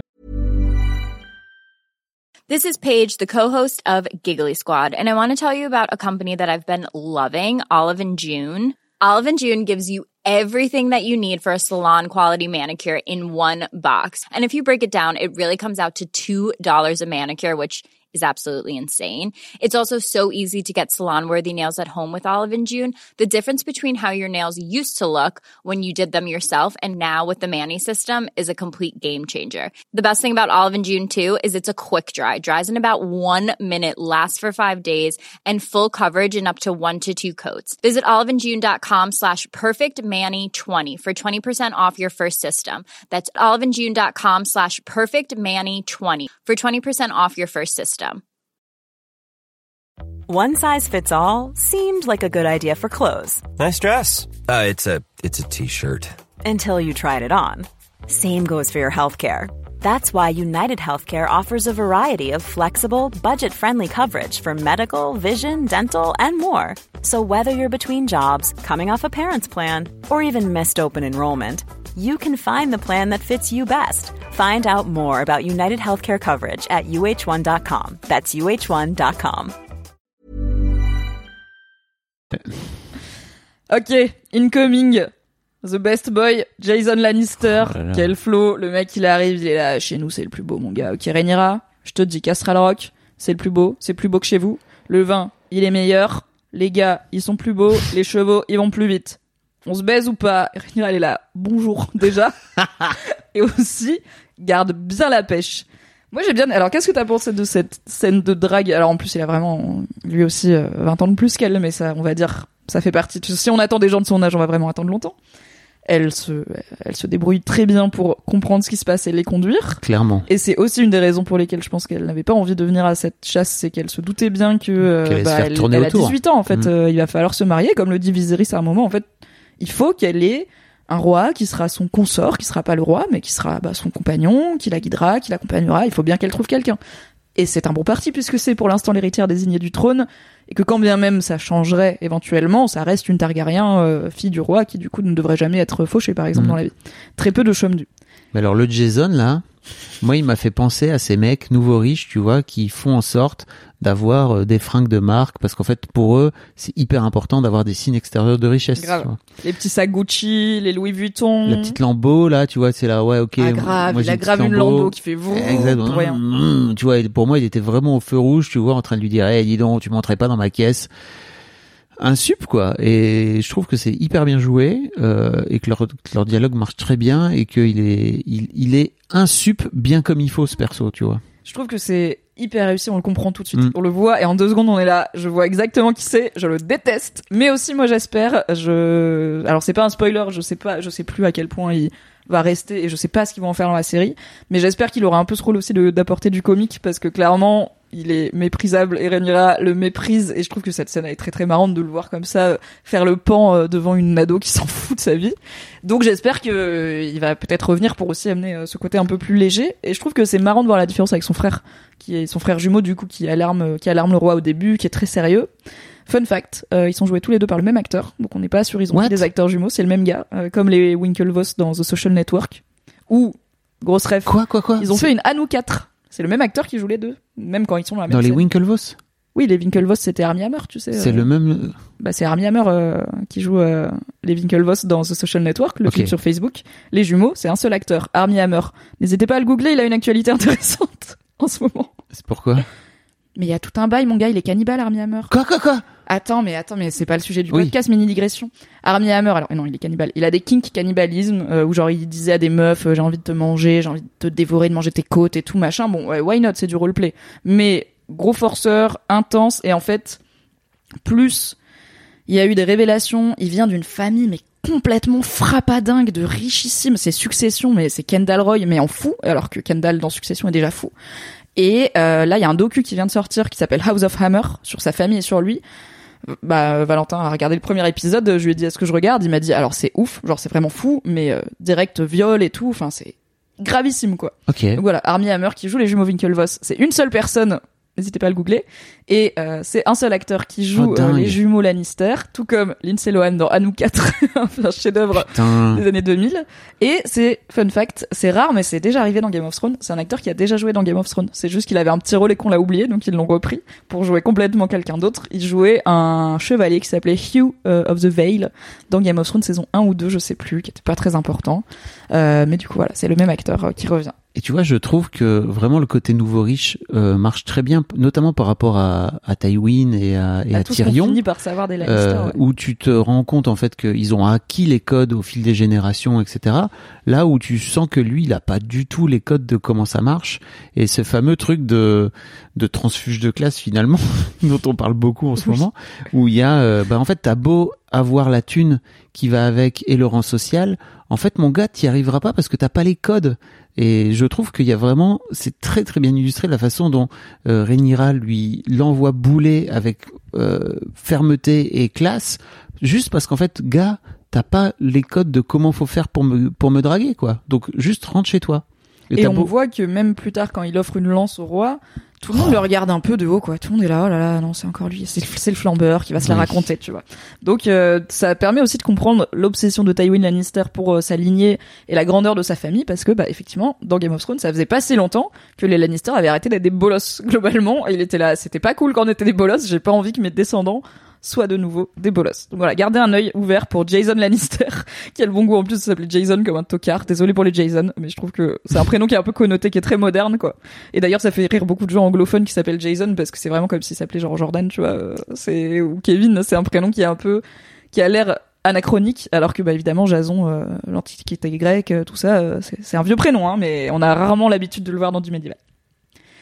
Ensuite, Rhaenyra, elle comprend qu'elle est là pour se faire marier. Elle comprend qu'elle est à la fois bestiaux euh, pour euh, se faire draguer, qu'on lui regarde les dents, les sabots, etc. Elle dit, eh ben ça me saoule, j'ai pas envie de faire ça. Je prends mon cheval, on se lève et on se casse. U dada. Donc euh, voilà, elle fait une Adèle Haenel, elle se tire, elle décide d'aller se balader dans la forêt, accompagnée bien évidemment, et on va en parler. Alors accompagner, non, le gars, la course. Oui, oui, mais il a pas le choix, quoi. Elle sait qu'il va finir par la courser, mais c'est son travail, littéralement, c'est son garde du corps. Un sup. Sir Kristen Cole, parlons-en. Ce Jon Snow V2 là, ce Jon Snow Wish avec ses petites bouclettes et ses yeux noirs. Je l'adore, il est très mignon. Donc on, on avait fait un petit topo sur lui, mais Kristen Cole, et il l'explique d'ailleurs à Rhaenyra, elle l'a choisi dans l'épisode précédent comme nouveau membre de des Kingsguard. Donc pour rappel, les Kingsguard, c'est l'ordre des gardes du roi euh, qui n'ont pas le droit de. En gros, c'est comme la garde de nuit, le serment des, des Kingsguard. Ils n'ont pas le droit d'avoir des terres, euh, d'avoir une descendance, d'avoir une femme, etc. Donc Rhaenyra, par exemple, ne pourrait pas. Euh, enfin, elle n'a pas le droit. Elle pourrait, mais elle n'a pas le droit de coucher avec lui. Ce serait, euh, bah, il se ferait vraiment décapiter quoi. C'est big nono. Tu es un Kingsguard, tu ne baisses personne et surtout pas euh, la future reine que t'es censé protéger. Est-ce que c'est jamais arrivé? Non, mais c'est pour ça que tu faisais une vanne sur le fait que il, pouvait mourir si jamais. Ok, ok. Oui, oui. dans la dans le récap rigolo, il y a une vanne euh, où elle lui dit euh, on baise, il est là-bas. Non, parce que j'aime bien rester vivant. Mais honnêtement, c'est très grave de, en plus de déflorer la future reine en lui faisant potentiellement un bâtard. C'est big nono. Hein on ne veut pas de ça. Rappelez-vous euh, que alors il y a une forme de contraception un petit peu à Westeros. Euh, il y a une boisson euh, qui peut permettre de une boisson abortive plus que contraceptive. et dans l'épisode précédent, il y avait Misaria, la compagne de Daemon, qu'on n'a pas vu d'ailleurs, on sait pas ce qui lui arrive, qui a dit ça fait longtemps j'ai fait, j'ai fait il y a bien longtemps le nécessaire pour ne jamais être menacée par la perspective de childbirth, de, de donner vie. Donc on sait pas trop si elle veut dire qu'elle s'est fait stériliser d'une façon ou d'une autre, euh, ou si c'est juste qu'elle fait attention avec peut-être des cycles, ah, peut-être qu'elle fait la symptothermie, tu vois. Je moi j'avais compris qu'elle s'était fait stériliser. Moi je l'ai entendu mm. aussi comme ça, ça m'a intrigué parce que j'étais là, mais comment? Je pense pas qu'on a des, des hystérectomies et des ligatures des trompes, donc à. Peut-être que ça reviendra sur le sur tapis. Bref. Donc Kristen Cole est le nouveau Kingsguard. On voit qu'il a l'air d'être euh, assigné un peu spécifiquement à Rhaenyra, qu'il aime bien, qu'elle a choisi, etc. il vient, c'est ce qu'il lui explique euh, à un moment pendant cette cette balade slash course en forêt.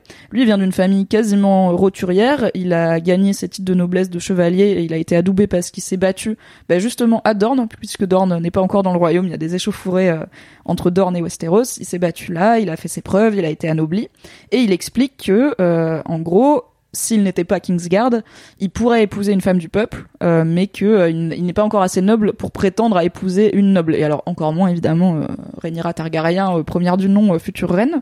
et notez que Rhaenyra lui demande pas si innocemment c'était quoi sa vie d'avant, etc. Et en gros elle lui demande est-ce que t'es vierge, est-ce que t'as déjà été avec des meufs, puisque bah là tu vas plus l'être. Et lui dit oh j'ai j'ai roulé ma bosse, j'ai bourlingué. Qu'est-ce que tu penses de cette dynamique? Qu'est-ce que tu penses de ce personnage? Bah écoute, pour moi, pas grand-chose. Pour l'instant, il sert un peu à rien, je trouve. Et on le voit dans le premier épisode, je crois, dans le, bah pendant ça le. Ça fait trois épisodes qu'il nous le, qu'il a, qu'il a une scène dédiée, puisque premier épisode, euh, Rhaenyra et Alicent disaient ah il vient de Dorne et tout machin. Alors non, il vient pas de Dorne, hein. il s'est battu à Dorne, euh, mais il vient du sud, il est un peu typé, et il demandait la faveur de Rhaenyra. Euh, deuxième épisode, elle le choisit en tant que Kingsguard avec vraiment genre, il y a pas de doute, les autres ça m'intéresse pas. C'est lui et bon, c'est pour une vraie raison, hein. c'est le seul qui a de l'expérience au combat, mais elle avait aussi un peu envie que ce soit lui. Et mm. là, de nouveau, des scènes avec Kristen Cole. Donc gardez l'œil dessus, il va être important. Mais pour l'instant, on sait pas trop pourquoi. Ouais, il sert un peu à rien, quoi. C'est exactement comme tu dis, euh, c'est le Joe Snow euh, Wish, quoi. Tu vois, pour moi, c'est exactement ça. C'est June Snu, quoi. Tu... Et encore, June Snu, il a, il a un enjeu. Il arrive à la garde de nuit. Il a perdu ses, il c'est un bâtard. Euh, il va faire des expéditions au-delà du mur. Il lui arrive plein de trucs. Pour l'instant, lui, c'est le garde du corps. Oui. Voilà. Et en même temps, souvent j'aime beaucoup les rôles de garde du corps tu vois. Je trouve que quand tu les développes bien c'est des persos qui sont voilà qui sont dans le sacrifice qui sont dans le don de eux à quelqu'un d'autre mm. encore plus là parce que c'est un Kingsguard je trouve que la dynamique entre eux le fait qu'il est pas loin il est pas très loin de son âge le fait qu'il soit mignon et tout ça marche bien.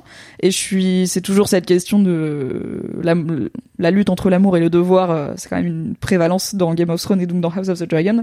Je suis un peu curieuse de voir est-ce qu'il va se passer des trucs de toute façon c'est un petit brin qui est chevalier avec une armure toi euh, t'achètes quoi oui. Est-ce que c'est, est-ce qu'en grandissant, tu vois, j'irais pas plutôt euh, sur les genoux de Damon euh, voyager euh, Non, je suis Team Corlys.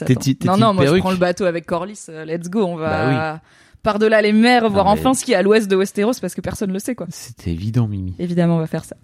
Voilà, gardez un œil sur Sir Kristen Cole. Mais toi, t'en penses quoi? De- Je suis assez d'accord avec toi. Alors moi je suis, moi je sais euh, pourquoi il est important et je suis très, j'ai hâte. Euh, Je trouve que c'est un bon perso, en tout cas dans le bouquin, s'il garde la même construction. Il a pas du tout eu le destin que je m'attendais à ce qu'il ait. Euh, je m'attendais à un truc peut-être un peu plus linéaire, un peu plus attendu, mais euh, partez du principe que, surtout comme la série va se passer sur une période assez longue, il y a énormément de personnages qui vont vous surprendre, vous Oui. décevoir, vous choquer. Il y a pas de gentil, il y a pas de méchant. Si là vous êtes en train de vous dire, bah je sais pas, Rhaenyra c'est une gentille, il y a pas de gentil, il y a pas de méchant. Alors il y a des gros connards, genre le crab feeder. Je pense qu'on peut dire qu'on est dans une cruauté totale, mais euh, il y a pas de Ramsay Bolton et il y a pas de gentil Jon Snow. quoi. Ça va être euh, assez confus. Moi j'ai très hâte de voir ce qu'ils vont faire avec Kristen Cole. J'aime bien l'acteur. Je trouve que le côté voilà, Jon Snow euh, bis marche très bien et ils savent très bien ce qu'ils font, tu vois. Mais c'est Bah marrant. euh, Kit Harington c'est quand même une des plus grosses stars qui a sorti de Game of Thrones. Donc pourquoi pas essayer de transformer l'essai Mais je suis d'accord avec toi sur, pour l'instant, à part dans cet épisode, donner à Rhaenyra quelqu'un avec qui parler, parce que bah, sinon elle est toute seule et il y Ouais. a pas grand-chose. Il sert pas de ouf. Ah, quand même, il est témoin du cerf blanc. Il voit que le cerf Oui. blanc, donc on va en parler, voit Rhaenyra. Et c'est le seul qui le sait et qui peut le dire. Donc c'est quand même pas inintéressant que quelqu'un d'autre l'ait vu, même si euh, c'est pas non plus de la magie, quoi, mais c'est pas mal en termes Tu vois, de même il se fait buter par, euh, enfin, il se fait écrabouiller la gueule par ce fait- sanglier là. Oui, Et enfin, euh, ok, mec. C'est-à-dire que Mais il a battu Daemon. Et ça, on n'oublie pas. Il a battu Daemon et il aurait pu vraiment tuer Daemon, quoi, Ouais. en combat singulier. Ce qui est, comme on va le voir dans cet épisode, pas facile à faire, même quand t'es 55 connards contre one guy with one blade. on parlera, mais l'armure, euh, comme on dit, l'armure de scénario est épaisse, hein, dans ce, ce dragon. de scénario. C'est du bon Kevlar. Petit point cerf blanc, on a quand même cette storyline dans l'épisode, qui est un truc qui était aussi dans les bouquins de Game of Thrones. Il y a des cerfs albinos parfois dans les bois du roi, euh, qui euh, voilà ont une réputation un peu mythique, un peu sacrée, qui sont très rares et qui sont censés être un vrai symbole de la royauté. Alors ça l'était encore plus avec les Baratheons puisque leur emblème c'est un cerf. Et du coup, euh, Otto espère que le cerf blanc qui a été repéré par les éclaireurs du roi va être capturé et mis à mort puisque ça sert à ça la chasse euh, comme un bon présage pour le futur roi Aegon. Parce que lui il est vraiment en mode on arrête de faire semblant que c'est la meuf. On est d'accord c'est pas la princesse c'est le c'est le petit. Oui d'accord super. Donc lui il est vraiment très déterminé. Et comme on le verra ce n'est pas Aegon que ce cerf blanc euh, va aller voir euh, et il s'en sort. Il ne meurt pas à la fin de cet épisode. Bravo à lui. Je suis contre la chasse. On a, euh, oui, bah, on en a parlé du coup, mais il y a cette scène de, de Jason Lannister qui offre une lance euh, à Viserys, où on voit que Viserys, il est en picolance totale, puisqu'il Ouais. commence cette scène avec quelqu'un qui lui sert un verre et il finit cette scène où c'est lui-même avec le pichet qui est en train de se servir en mode non, vas-y, laisse-le, laisse-le là, je vais m'en sortir. et on voit cette posture de roi que moi je trouve très intéressante, où il est vraiment installé sur une estrade un peu en hauteur, et plein de gens, y compris les plus grands nobles, viennent devant lui, lui présenter des cadeaux évidemment pour célébrer l'enfant, mais aussi avoir plein de discussions politiques qu'il y en a plein qui se passent dans cette tente royale. Et j'avoue que j'étais un peu surprise, j'étais là, mais vous parlez ça devant tout le monde? Enfin, genre vraiment tout le monde est là, il doit y avoir 50 personnes dans cette tente, et vous êtes en train de parler de est-ce que ce serait pas mieux que Aegon il soit successeur du trône et tout? Je suis là, Ben, vous avez pas des, des pièces de réunion, de coworking, je ne sais pas. Je, mais je pense que c'était... Moi je l'int- je l'interprète comme, on a un super décor, on va tourner toutes les scènes dans le décor, et... Euh, Oui, et et ça se me, dire que les autres ils entendent pas, ils sont un peu loin, tu vois. ça me choque moins qu'ils en discutent en tête à tête euh, versus euh, ce moment où, où Rhaenyra rentre euh, et qu'en fait son père lui hurle dessus devant tout le monde où euh, t'as t'as le c'est là où le, justement la main euh, Otto lui fait euh, euh, au fait Oui. il y a un cerf blanc et là tu as fait une très bonne vanne en disant je l'imagine très bien en train d'envoyer du talc sur le putain de cerf juste pour faire diversion tu vois à ce moment-là parce Ah oui, que le mec j'étais sûre qu'il avait inventé un faux cerf blanc. mais là, pour le coup, ouais, c'est vraiment, euh, mec, euh, respire, quoi, tu vois, t'es vraiment devant tout le monde, arrête d'engueuler ta fille comme ça, ça se fait hop, quoi. Et en même temps, c'est le roi. Il peut. Il fait ce qu'il veut. Et ça fait quand même pas mal d'années qu'elle est chiante, quoi. On le sait aussi, tu vois. J'avoue. En tant que père, moi-même, de deux filles adolescentes, je peux comprendre qu'à un moment donné, t'as envie qu'il y ait un petit qui, qui parte, quoi, tu vois. Tout à fait. Cette histoire de lance, elle est chelou d'ailleurs, parce que il finit par aller buter le cerf. Un que- cerf, qui n'est pas le cerf pas le fameux cerf. Et ils sont là en mode, c'est quand même un beau cerf, mon roi. Il est bien. Soyez pas triste. Je suis là, vraiment, c'est un enfant, quoi. Pourquoi il prend la lance Enfin, tu vois, je, je Bah, en gros, c'est un, voilà, c'est un cadeau cérémonial euh, qui vise à être utilisé pour tuer. Alors, il espérait que ce soit le cerf blanc, mais ça l'est pas. Donc, il l'utilise pour être poli, en gros. Et Ok. euh, alors, il y a beaucoup d'armes importantes dans cet univers, notamment toutes les épées en acier valyrien, celles de Daemon, par exemple. Elles ont des noms et tout. Alors, je suis pas nerd au point de connaître les noms des épées et des dragons. Ok, je les cherche sur Google. t'es nerd au point de, de capter que le fameux, euh, la fameuse dague euh, qu'il a. de Viserys. Ah, C'est Viserys qui a la dague, une longue dague qui est tout le temps à son côté et qui dépasse tout le temps. Genre vraiment, on la voit en permanence dans tous les plans. Je trouve ça hyper intéressant. C'est la fameuse dague avec laquelle, souvenez-vous, Game of Thrones, saison 1. Bran se fait attaquer, il est dans le coma, il se fait attaquer, Kathleen le sauve de justesse, et il allait se faire poignarder par une lame en acier valyrien, c'est extrêmement rare, donc c'est clairement pas un random coupe-jarry qui est venu faire ça. Et il y avait toute une histoire de qui a, qui a commandité cette tentative d'assassinat sur Bran Stark, euh, les soupçons du public se portaient a priori sur Jamie, puisque c'est Jamie qui l'a jeté euh, parce qu'il les a surpris en train de coucher ensemble avec Cersei. Rappelez-vous, épisode 1, c'était bien non? Saison 1, épisode 1. Quel bail, putain. Ah, ça commençait fort. Euh, dans la série, dans le livre, il me semble qu'on finit par apprendre que c'est Geoffrey Baratheon qui a fait ça. À la fois parce qu'il y a un micro truc de pitié de, en fait, il est dans le coma, il va être handicapé à vie, autant le buter. Moi, je voudrais pas vivre comme ça. Et deux, c'est le genre de move que mon père respecterait. Parce que donc lui, il pense être le fils de Robert Baratheon, qui n'est pas une bonne personne. Et beaucoup de la cruauté de Geoffrey vient de, c'est à ça que mon père réagit positivement. Donc voilà, petite, euh, petite anecdote.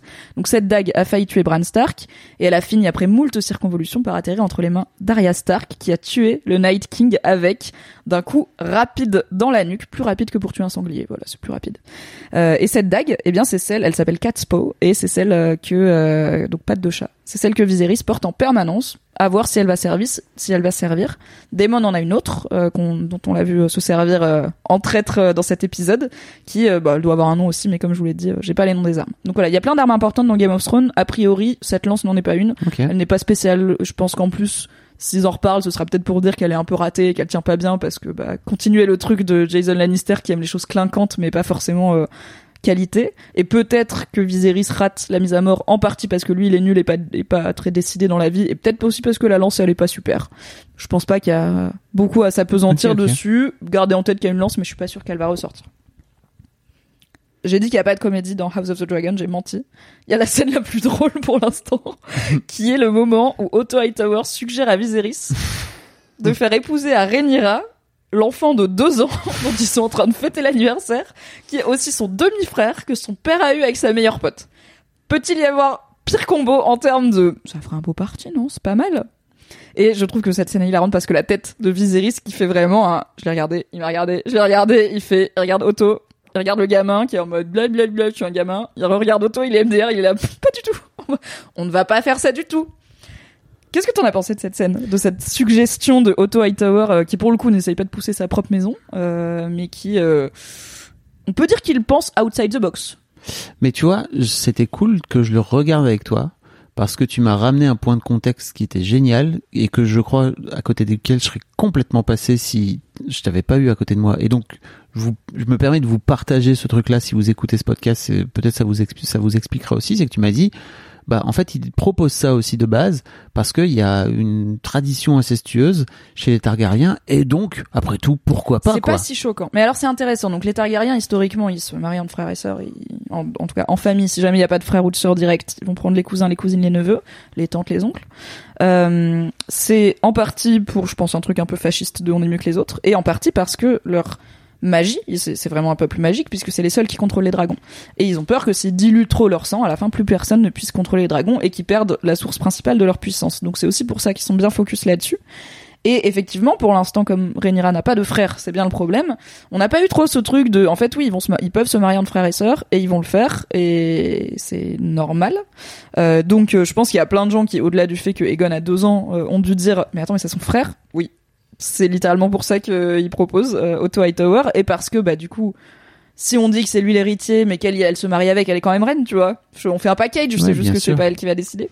L'air de rien, Euh, c'est malin euh, politiquement. Mais tu vois, il donne pas que des conseils Mm. euh, vraiment éclatés, quoi. Mm. Mais ça pose des vrais soucis parce que, et ça, je pense que c'est une intrigue qui va, qui va se développer et j'ai hâte de la voir.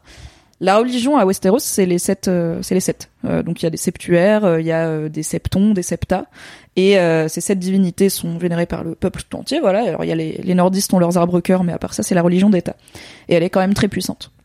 Et ils aiment pas l'inceste. Dans les textes sacrés, ils aiment pas l'inceste, c'est non. Et du coup, quand les Targaryens sont arrivés, il y a eu des vrais problèmes de friction entre l'Église et l'État, au point qu'il a fini par avoir un quasi soulèvement populaire avec une confrérie de, gens religieux, de pauvres religieux, qui étaient, euh, qui dénonçaient euh, du coup bah, l'hérésie euh, du trône parce qu'ils voulaient pas que les Targaryens se marient entre eux. Et ça a fait énormément de problèmes géopolitiques. Et il a fallu, je crois que d'ailleurs c'est Jaehaerys, le père de, donc le grand-père de Rhaenyra, le vieux roi qu'on a vu au tout début, qui a réussi à trouver un accord relativement fragile avec l'Église, avec le clergé, où en gros il y a un texte, une doctrine, la doctrine de l'exce- de l'exception Targaryen, qui dit nono le mariage entre frères et sœurs, sauf pour les Targaryens parce qu'ils sont magiques. Littéralement, là c'est comme si le pape euh, disait ça quoi, c'est comme si le pape disait l'inceste c'est non, sauf pour telle famille qui a le droit. C'est l'équilibre qu'ils ont trouvé, mais le grand public de Westeros n'est pas hyper chaud avec ces histoires d'inceste, donc c'est pas complètement bête politiquement de proposer cette union, mais c'est aussi un risque parce qu'en vrai, euh, Rhaenyra qui se marie à son frère, il y a quand même plein de gens du peuple qui vont être là. On continue à penser que c'est dégueulasse quand même, hein. et pas juste dégueulasse, genre que c'est à l'encontre de notre religion. Donc ce sera intéressant de voir si euh, il ramène cette histoire de euh, c'est pas très bien vu en vrai l'inceste, euh, et on verra d'ailleurs que ça va mourir avec les Targaryens jusqu'à ce que euh, Jamie et Cersei décident d'être un peu vintage et de faire un remake. Et À euh, l'ancienne. euh, C'est pas, pas pour, chance. c'est pas pour des raisons de magie, euh, pour le coup. Non, C'est juste parce qu'en fait, parce ils ont sont envie de bizarres. pécho. Oui, mais sur- ils vont pas bien. Ils vont mal, hein, ces enfants. Ils allaient mal, je pense. Ils vont pas bien. Voilà. Euh, ayez Tywin Lannister comme père, ça fait toujours des enfants, euh, des enfants stables. Autre mariage proposé dans la foulée, Lionel Strong. Donc, Lionel Strong, c'est le mec qui ressemble un peu à Robert Baratheon, qui est un peu enrobé, qui est barbu et qui donne des bons conseils au roi. Il arrive, et immédiatement le roi, il est là, quoi Toi, si tu veux épouser ma fille, à quoi? Tu veux que ton fils, il épouse ma fille? Il est là, oh On descend d'un ton? Calm the fuck down. Merci. Rappelons que Viserys est Torchax à ce moment-là. Oui. Et que la main du roi vient de lui proposer de marier son fils de 2 ans à sa fille de 18 ans, donc on peut entendre qu'il en est marre. Euh, mais ce qui est marrant, parce que, encore une fois, enfin, mec, ça fait partie de tes prérogatives de roi d'organiser le mariage de ta fille. Tu sais que t'as organisé cette chasse en partie pour ça. Tu vas pas râler sur les nobles quand ils viennent te dire, euh, mon fils, il serait bien pour votre fils. C'est l'une des raisons d'être de cet événement. Enfin, c'est au programme, quoi. Il y a une animation, euh, qui veut épouser Rhaenyra, tu vois. Donc, euh, lui, il râle, il a arrêté euh, de me proposer tous vos fils. Ah oui, mais gars, Ouais, mais je trouve aussi. c'est le vois, métier, hein. Je trouve aussi qu'il dit, mais en fait, mais il en parle un peu après, c'est que il a pas forcément envie que de, de marier sa fille de force, en fait. Et je trouve Oui. ça plutôt plutôt cool. Tout à fait, mais il a pas cette. Enfin, les gens peuvent proposer. Oui. Après, c'est pas lui qui va décider. Bref, en tout cas, il aboie sur tout le monde, Mm. mais il est à pas mal de verres de rouge. Et donc, euh, pour info, Lion- Lionel Strong. Petit point sur la famille Strong. Lionel Strong, son rôle, c'est Master of Laws, donc euh, plutôt euh, la justice et régir, euh, régir euh, Westeros, puisque quand même en arrivant il y a quelques siècles, les Targaryens ont non seulement unifié les sept couronnes, mais ont énormément travaillé. Ils ont un peu fait une Napoléon, tu vois. Ils ont fait un code civil, etc. Parce que du coup, chacun avait ses façons de faire. Et donc le rôle de Master of Laws est quand même très important quand tu régis un pays. On a vu son fils Larry Club Foot, Larry Piebo, euh, Larry Spiebo qui était avec les femmes, et on voit son deuxième fils qui est, je vous dis pas de bêtises, Arwin Strong. Pour info, euh, c'est, on en parlera quand Rhaenyra rentre tout en sang, euh, avec le sanglier mort. Il y a un mec qui la regarde, qui est en train de genre dépecer un truc et qui la regarde avec un sourire en mode Girl, you fine. Lui, c'est le fils de, Lionel Strong. C'est Arwin Strong. Vous le reverrez. Et la famille Strong euh, est à Harrenhal. Harrenhal, c'est un très gros château qui est considéré comme maudit parce qu'il a été euh, détruit et quasiment fondu. On parlait de la puissance du feu des dragons, euh, qui s'appelle tout simplement le feu dragon dans Game of Thrones. En fait, euh, le lord de Harrenhal refusait euh, de, de ployer le genou devant les Targaryens et il était là. En fait, c'est la forteresse la plus imprenable, Harrenhal. Encore plus que les Aériers là, qui est tout en haut où il y avait Tyrion et les portes. Voilà, c'est vraiment imprenable, c'est hyper épais et donc il était là. Mais même avec votre dragon, euh, qu'est-ce que vous allez faire? Ils ont dit- Les Targaryens, ils ont dit, tu veux voir ce qu'on va faire? Wait for it. du coup, bah évidemment, euh, ils ont cramé tout, tout, tout le château au point que la pierre a fondu. Il y a de la pierre du château qui a fondu. Pour vous donner une idée, les dragons peuvent littéralement créer de la lave en fait. Donc voilà. Et Harrenhal est considéré comme maudit euh, et hanté par euh, du coup tous ces gens qui ont péri dans des souffrances atroces. Euh, dans Game of Thrones, on a plusieurs euh, lords qui s'y enchaînent. Il y a Tywin à un moment, mais personne n'arrive à garder ce, ce, ce château, ce qui explique sa réputation aussi. La famille Strong est à Harrenhal et notez qu'on n'en entend pas parler dans Game of Thrones. Vous verrez. Et donc ce La mec-là, meuf dit des trucs sans dire des trucs. C'est insupportable. il y a un truc, il y a un truc qui va se passer, mon gars. Tu le vois tellement pas venir. J'ai tellement hâte. Ça va être Ok. incr- Et je pense que ça va être dans cette saison. Je pense pas qu'il va falloir attendre quatre saisons, euh, trois saisons comme le Red Wedding. Ok. ok. Et donc lui, il conseille, comme prétendant pour Rhaenyra, bah en fait, il a une bonne idée. Il dit, oui, il y a trois ans, quand je vous ai dit, ce serait bien d'épouser la petite Vélarion, comme ça, ça reste du sang Targaryen, c'est vos alliés, ils ont plein de thunes. Vous l'avez pas fait, c'était pas une bonne idée. Parce que du coup, en plus, maintenant, le daron Vélarion, il est fâché contre vous. Mais tu sais quoi, il a aussi un fils qui pourrait du coup épouser votre fille, qui serait du coup le compagnon de l'héritier euh, de l'héritière du trône, ce qui est presque aussi bien que d'être le enfin c'est pareil quoi, c'est juste pas épouser le roi mais épouser la future reine. Et euh, ça réglerait un peu tous les soucis. Et en plus, le mec a démissionné, il veut plus travailler avec vous et vous déteste. Donc même s'il est en train officiellement de mener une guerre au nom du roi, hein, Corlys et Daemon, sur le papier, ils sont dans la team Viserys, mais on sait bien qu'en vrai, non. Donc c'est une très bonne idée qu'il a et qu'il propose. Et Viserys, c'est là. Ok, peut-être que j'aurais pas dû t'aboyer dessus. Est-ce que t'avais percuté qu'il avait un fils, Vélarion Pas du tout. Ok, on l'a vu vite fait dans le tout premier épisode, on a vu des des bah, des jeunes enfants racisés. Et euh, du coup bah il y avait euh, la petite fille qu'on revoit dans l'épisode 2 et il y avait un fils qui s'appelle donc Laenor et qu'on reverra, plus tard. Là comme ça, j'ai envie de dire ça a pas l'air d'être le pire parti pour Rhaenyra, ils ont l'air d'être plutôt alignés sur monter sur des dragons, cramer des trucs et avoir un bon caractère quoi. Est-ce que qu'est-ce que t'en as pensé de cette proposition? Est-ce que t'as compris déjà de qui on parlait? C'est qui Laenor, Velaryon et tout? Bah non, parce que je t'ai demandé sur le moment, et après on comprend que. Enfin, moi j'avais compris que c'était le, le fiston. Il l'appelle le serpent des mers, c'est ça en, Ouais, en c'est le Sea Snake Corlys, c'est son son surnom. Euh, moi, j'avais compris que c'était son fils à lui, mais comme on l'a pas vu, on- enfin en tout cas, euh, je, je l'avais pas vu, mais tout comme euh, on a vu sa gamine dans l'épisode précédent et qu'en fait on comprend qu'il a 12 ans, enfin que la gamine a 12 ans ou même pas, euh, on se dit bon bah ok, en fait encore un plan foireux parce que potentiellement le gamin il a soit soit il est plus petit, il a 8, soit il est un peu plus grand mais il a peut-être 14 quoi. Au final, ouais, il a l'air d'avoir un âge, final, euh, il a- un âge raisonnable. Bah, il a l'air d'avoir la vingtaine, quoi, Il a 18 déjà l'âge d'aller à la guerre puisque dans dans l'un des plans suivants on le voit. Euh, donc non, non, je-. Je trouve ça, bah oui, il est, il est bien. Euh, Ce qui manque peut-être, c'est en vrai, du coup, ils ont dit, ils ont dû grandir à la cour ensemble. euh, ils, ils doivent se connaître. Et peut-être que Lionel Strong aurait pu amener quelque chose comme, en plus, ils s'entendent bien ou euh, ils étaient amis quand ils étaient petits. Enfin, ils ont forcément déjà un- une relation, une, une forme de relation. Ça, ça aurait pu être intéressant de la connaître, mais du coup, on verra. Mais je trouve ça cool que dans la scène de la bagarre, effectivement, on finisse par voir que le gamin monte aussi sur sur un dragon parce que tu te dis, ok, donc il y a vraiment potentiellement des des, des points communs quoi. On peut faire des petites balades à d'autres dragons comme ça au U. soleil couchant. U dada. U, dada, flap, flap. Flap flap. Le point Viserys the Dreamer. C'est important et je pense. Bah non, Ah bah tiens. ça marche si je fais ça. Allô Marie-Camille, tu m'entends? Oh la chica de la banane. Oh là, je suis en train de tourner mon podcast Game of Thrones avec Fab. Ah fuck, pardon, je Pas de suis soucis. désolée. Bon non, mais c'est pas en direct, hein, t'inquiète. Vous, vous terminez quand? Je sais pas, je dirais qu'on en a pour encore gros. Tu J'ai fais fait une dodo toi, je te vois. Hein, Je fais une petite bien. pause. J'ai des boules caisses si tu préfères à tes écouteurs. D'accord, bye bye. Ma technique, c'est de pas dormir sur le dos, sinon je vais ronfler dans votre podcast. je t'aime trop. Ready? Le point Viserys the Dreamer. C'est une conversation très importante que Viserys a avec Alicent devant cet énorme feu, euh, cet énorme brasier, qui euh, du coup est symboliquement assez fort. Viserys explique que, euh, en gros, chez les Targaryens, il y a des Dragon Riders, donc la plupart ont la capacité de monter euh, et de dompter des dragons, et il y, y en a, et c'est plus rare, des Dreamers.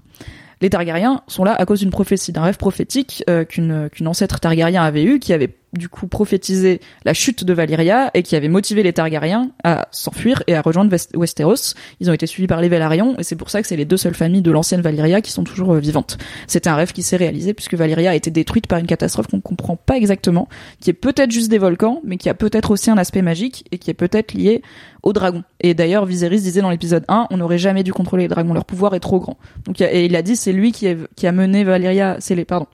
C'est qu'on essayer de contrôler les dragons, c'est ce qui a mené Valyria à sa perte. Et on sait pas trop ce qu'il veut dire par là. Mais il est obsédé par les prophéties, par les rêves prophétiques. Et ce qu'il dit à Alicent, c'est qu'il a eu un rêve, il l'avait raconté à sa femme dans l'épisode 1, euh, d'un roi, Aegon, qui naît, euh, c'est son fils, il a la couronne, et c'est le futur roi des sept couronnes.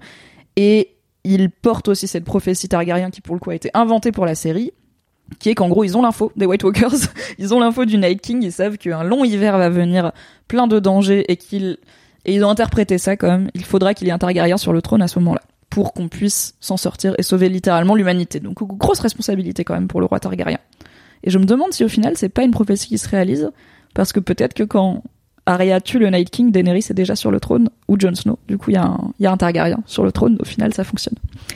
Euh, donc les prophéties sont très importantes pour lui. Et ce qu'il dit, c'est que ce rêve qu'il a fait, il pensait que c'était un rêve prophétique et que plus ça va, plus il doute et il a vraiment très peur que ce rêve ne se réalise pas, de, de s'être trompé parce que il voudrait être un dreamer, tu vois. Il voudrait être un Targaryen qui rêve et il veut pas être un Targaryen qui, qui conduit un dragon puisqu'il en a eu un et euh, il l'a volé dessus euh, une fois et après il est mort le dragon et il en a plus jamais Ah repris. bon?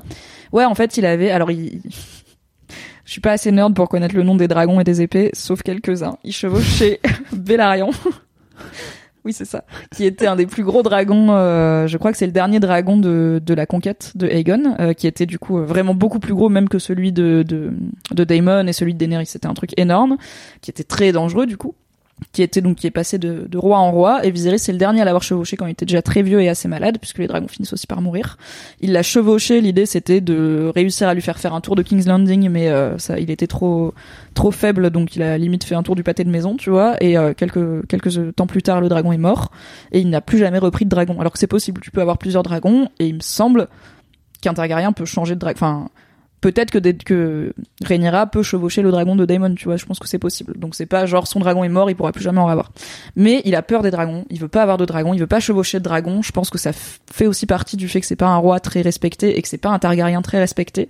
Il veut être un rêveur. Et du coup, voilà de quoi il parle. Il, il espère que son rêve est prophétique et que son fils sera le bon roi des sept couronnes. Et d'un autre côté, il a nommé sa fille héritière, il veut pas la déshériter, donc il s'est un peu bamboozle tout seul. Est-ce que t'as compris l'importance de cette scène? Est-ce que t'as compris qu'est-ce qu'il racontait quand il parlait de rêve et de machin? Mais écoute, pas tant, mais je, en fait, tu comprends. Enfin, pour moi, qui suis vraiment un gros noob, euh, j'ai compris qu'en fait, il était vraiment déçu de et que tu sens vraiment la pression justement qu'il a sur les épaules et qu'il y a une forme de déception de, euh, mais en fait, j'arrive plus à avoir cette vision, j'arrive plus à avoir ce rêve et ça le rend malheureux, ça le rend triste. Euh, et tu sens que C'est très triste, hein, c'est limite, euh, il est, il est en train d'échouer parce qu'en fait, il a plus cette vision qui, qui vient. Mais je t'avoue qu'après, tu vois, j'avais Bah, pas. il dit que chaque nuit, il essaie, il essaye de la retrouver De la et tout, et il veut retrouver. vraiment faire des rêves prophétiques, tu vois. Et je pense que c'est aussi parce qu'il il a hyper peur de l'avenir et il a peur de donc il lui c'est l'héritier de Jaehaerys qui, est- qui a eu un très très long règne très placé sous le signe de la paix. Et il a vraiment peur qu'on se souvienne de lui comme du roi qui a défait ça et qui euh, quand il est mort euh, ou même de son vivant euh, a replongé euh, le royaume dans une guerre civile. Parce qu'on est vraiment à pas très longtemps d'une guerre civile quoi. Le, le royaume est encore euh, peu cicatrisé euh, des différentes euh, guerres qu'il y a pu avoir.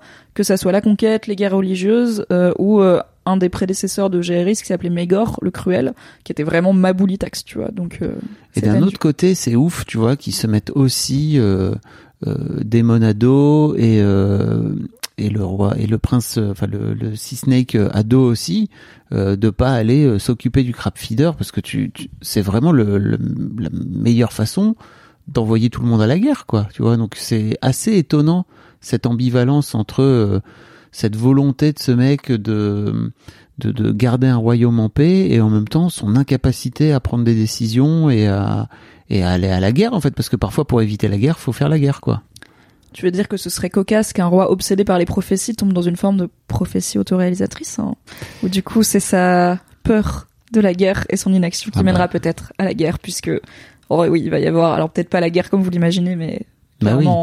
Si tout était parti pour euh, un jour Viserys mourra de vieillesse et Rhaenyra sera une super reine à la place bah ça serait une on série pas une super série, je pense, avec Voilà. ça.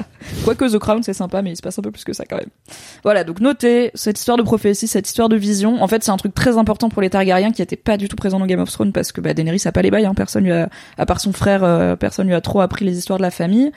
Euh, mais elle, elle a, elle fait aussi des, elle a des prophéties qui s'offrent à elle dans Game of Thrones. Euh, Cersei aussi. Enfin, il y a tout, il y a quelques trucs qui se passent, mais qui sont pas très creusés dans la série. Mais voilà, les rêves et les Targaryens, name a better duo. Euh, pour l'instant, il y en a pas d'autres. Donc rêve prophétique, on verra si Viserys a raison. Ensuite, on a un, triple, un petit euh, triplé euh, animaux avec euh, deux cerfs. On a Viserys qui tue le cerf qui n'est pas blanc. On a le cerf blanc qui se présente devant Rhaenyra et donc Kristen Cole qui le voit. Et on a euh, Rhaenyra qui revient avec son sanglier euh, extrêmement dead et qui fait sensation au camp. Euh, et je trouve que le parallèle entre Viserys qui doit s'y- qui, qui visiblement n'a pas envie de tuer le cerf et n'y prend pas plaisir et n'aime pas faire ça, et Rhaenyra qui arrive en sang, en full mode carry, tu vois, carry au bal du diable et tout, y a quoi Petite vanne sur les règles, on est obligé de la faire. Euh, je trouve que ça marche très bien et elle a une prestance quand elle arrive, qui est immédiatement Mm. de reine, quoi. Donc c'est aussi intéressant de voir ce royaume qui à la base est pas chaud pour avoir une reine. Peut-être que ça pourrait être celle qui les fait changer d'avis, tu vois, finalement. Peut-être qu'ils se diraient, bah en fait, euh, ça vaut le coup si c'est Rhaenyra. bah oui, parce que euh, maybe euh, les femmes sont des êtres humains comme les autres. Maybe. Tout à fait. Et son surnom, c'est la joie du royaume. C'est une princesse qui est très aimée, Ah oui. qui, en grandissant, en plus, alors là, il y a plein d'ellipses, mais qui, en vrai, s'intéresse pas mal au peuple et aux femmes notamment du peuple. Donc, en vrai, c'est une, une figure très positive. Donc, on n'est pas sur si Viserys meurt et qu'elle monte sur le trône, il va y avoir euh, Mm. immédiatement la, la révolution dans King's Landing. Au contraire, les gens seraient plutôt contents. C'est plus les nobles qui n'ont pas trop envie qu'on disrupte le mercato actuel euh, masculiniste euh, de l'héritage. Tu m'étonnes. Alors il y a Alicent qui euh, conseille au roi deux choses très importantes. Donc elle vient le voir dans ses appartements Warhammer. Là ils sont rentrés, c'est bon, ils ont fini la chasse.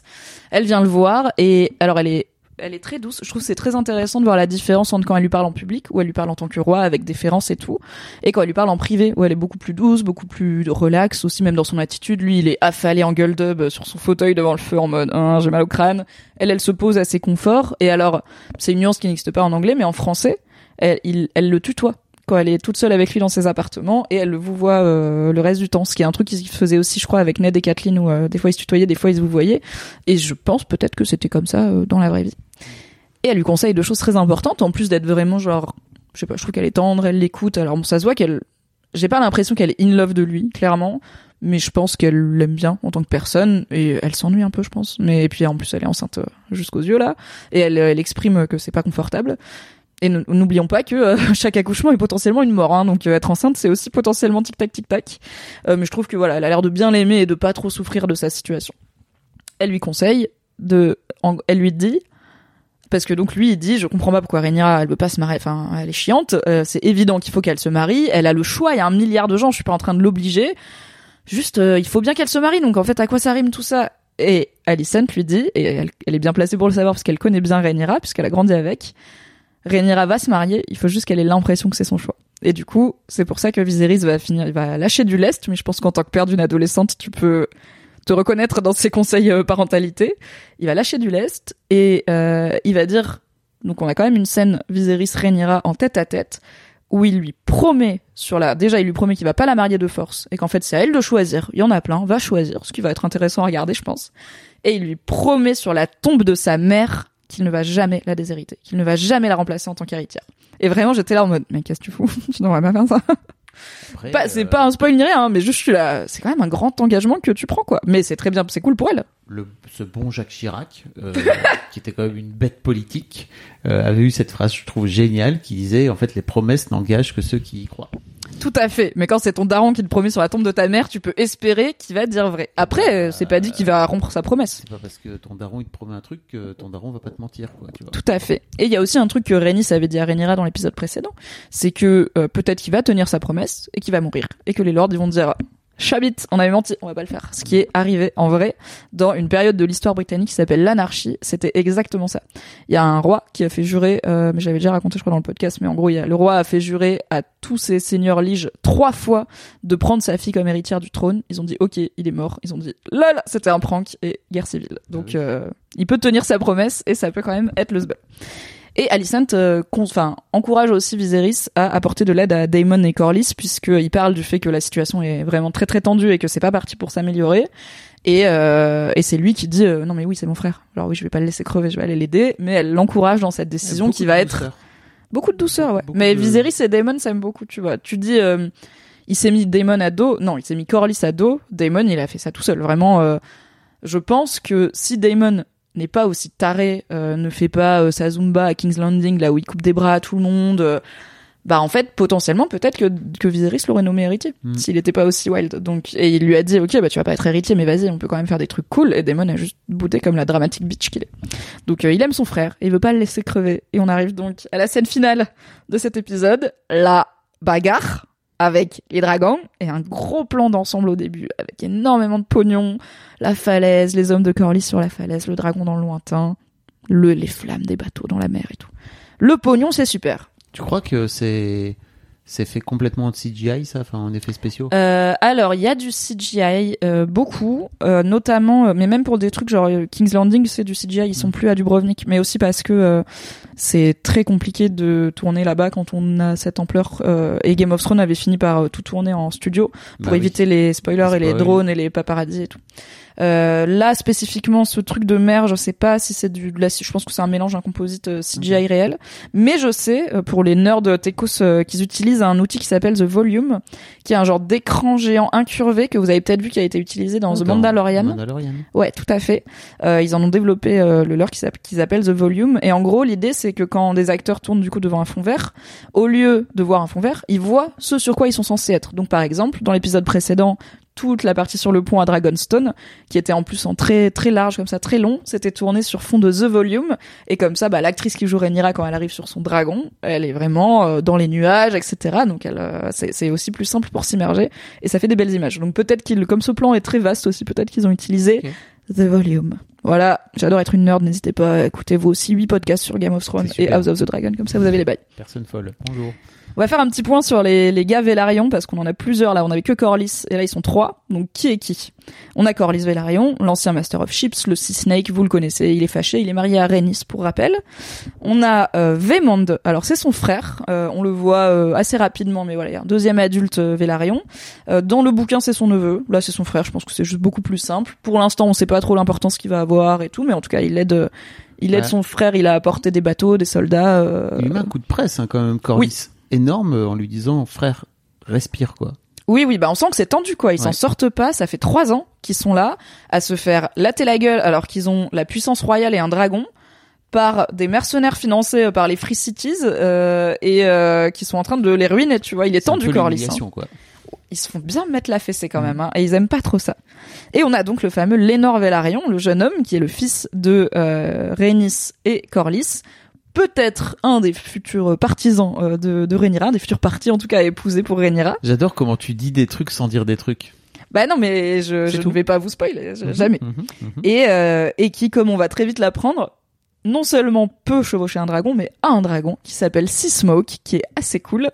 Et euh, parce que du- quand on, quand on voit le dragon arriver, il y a vraiment un côté genre, mais attends, si Daemon il est par terre, il est à qui le dragon Et en fait, c'est pas son dragon, c'est un autre dragon. Pourquoi il a un dragon? Parce que c'est un Targaryen. Rhaenys, c'est une Targaryen, sa mère elle est Targaryen, il est à moitié Targaryen, et du coup, il a la capacité d'être un Dragon Rider, tout comme sa sœur probablement, puisqu'ils ont ils ont le même sang. Donc peut-être qu'on verra aussi une petite. J'aimerais bien qu'on voit une petite meuf racisée sur hein. un dragon, parce que je te l'ai dit dans l'épisode, je t'ai dit c'est cool de voir un mec noir avec des dreads sur un dragon dans un truc de fantasy. Ah mais c'est pour ça que dans l'épisode précédent, la gamine, elle parle que de dragon quand la elle se gamine, ce avec qu'elle Viserys. préfère dans la vie, c'est les dragons. Et la gamine, elle a dit Viserys, en gros, il y a, donc je t'ai dit, Bellarion, c'était le plus gros dragon Ouais. de la conquête. Il y en a un autre qui est encore vivant, qui est sauvage, qui s'appelle Vagar, c'est une femelle, a priori, même si les dragons sont un peu hermaphrodites, on sait pas trop.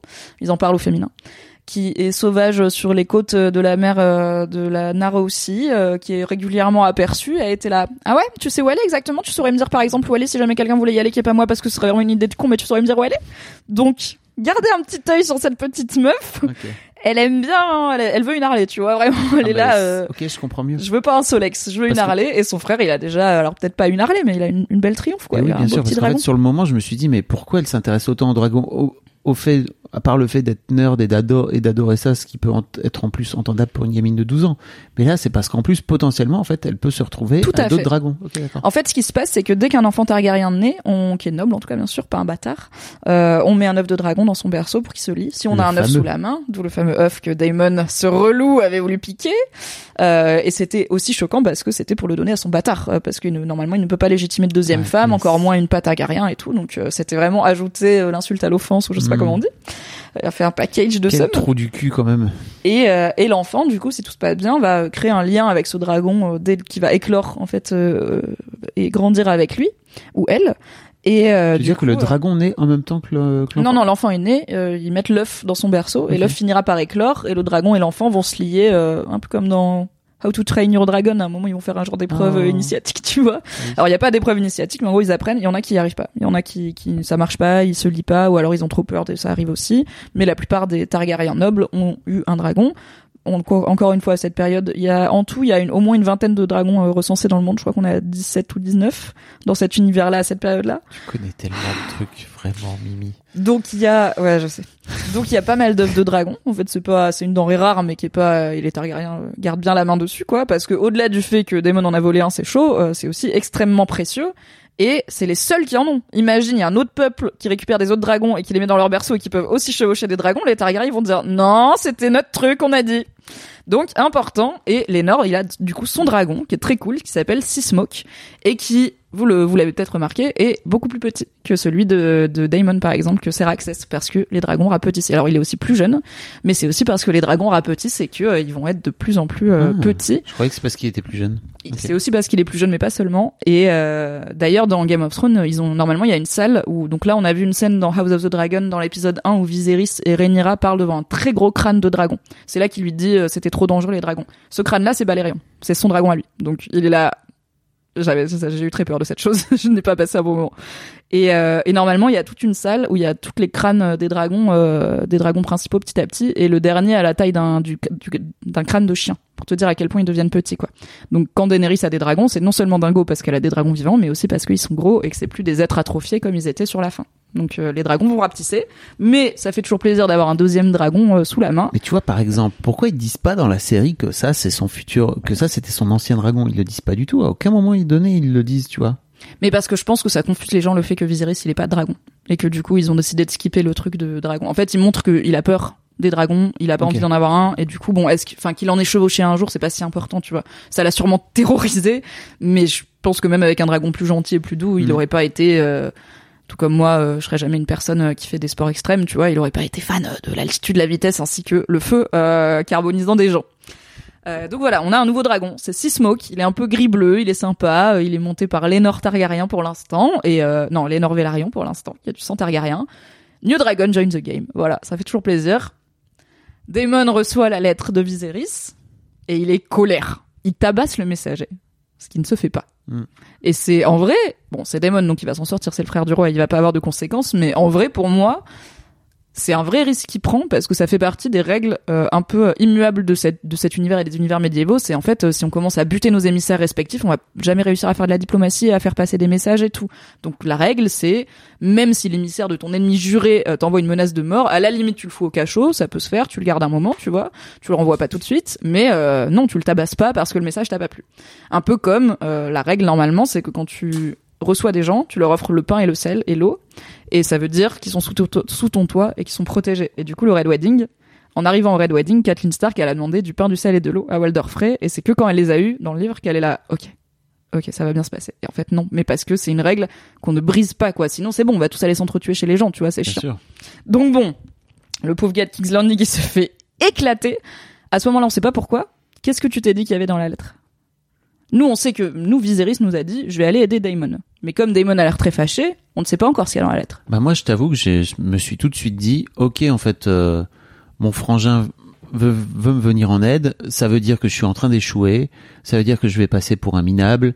Ça veut dire que, en gros, euh, je ne suis pas à la hauteur de ce que j'imaginais être.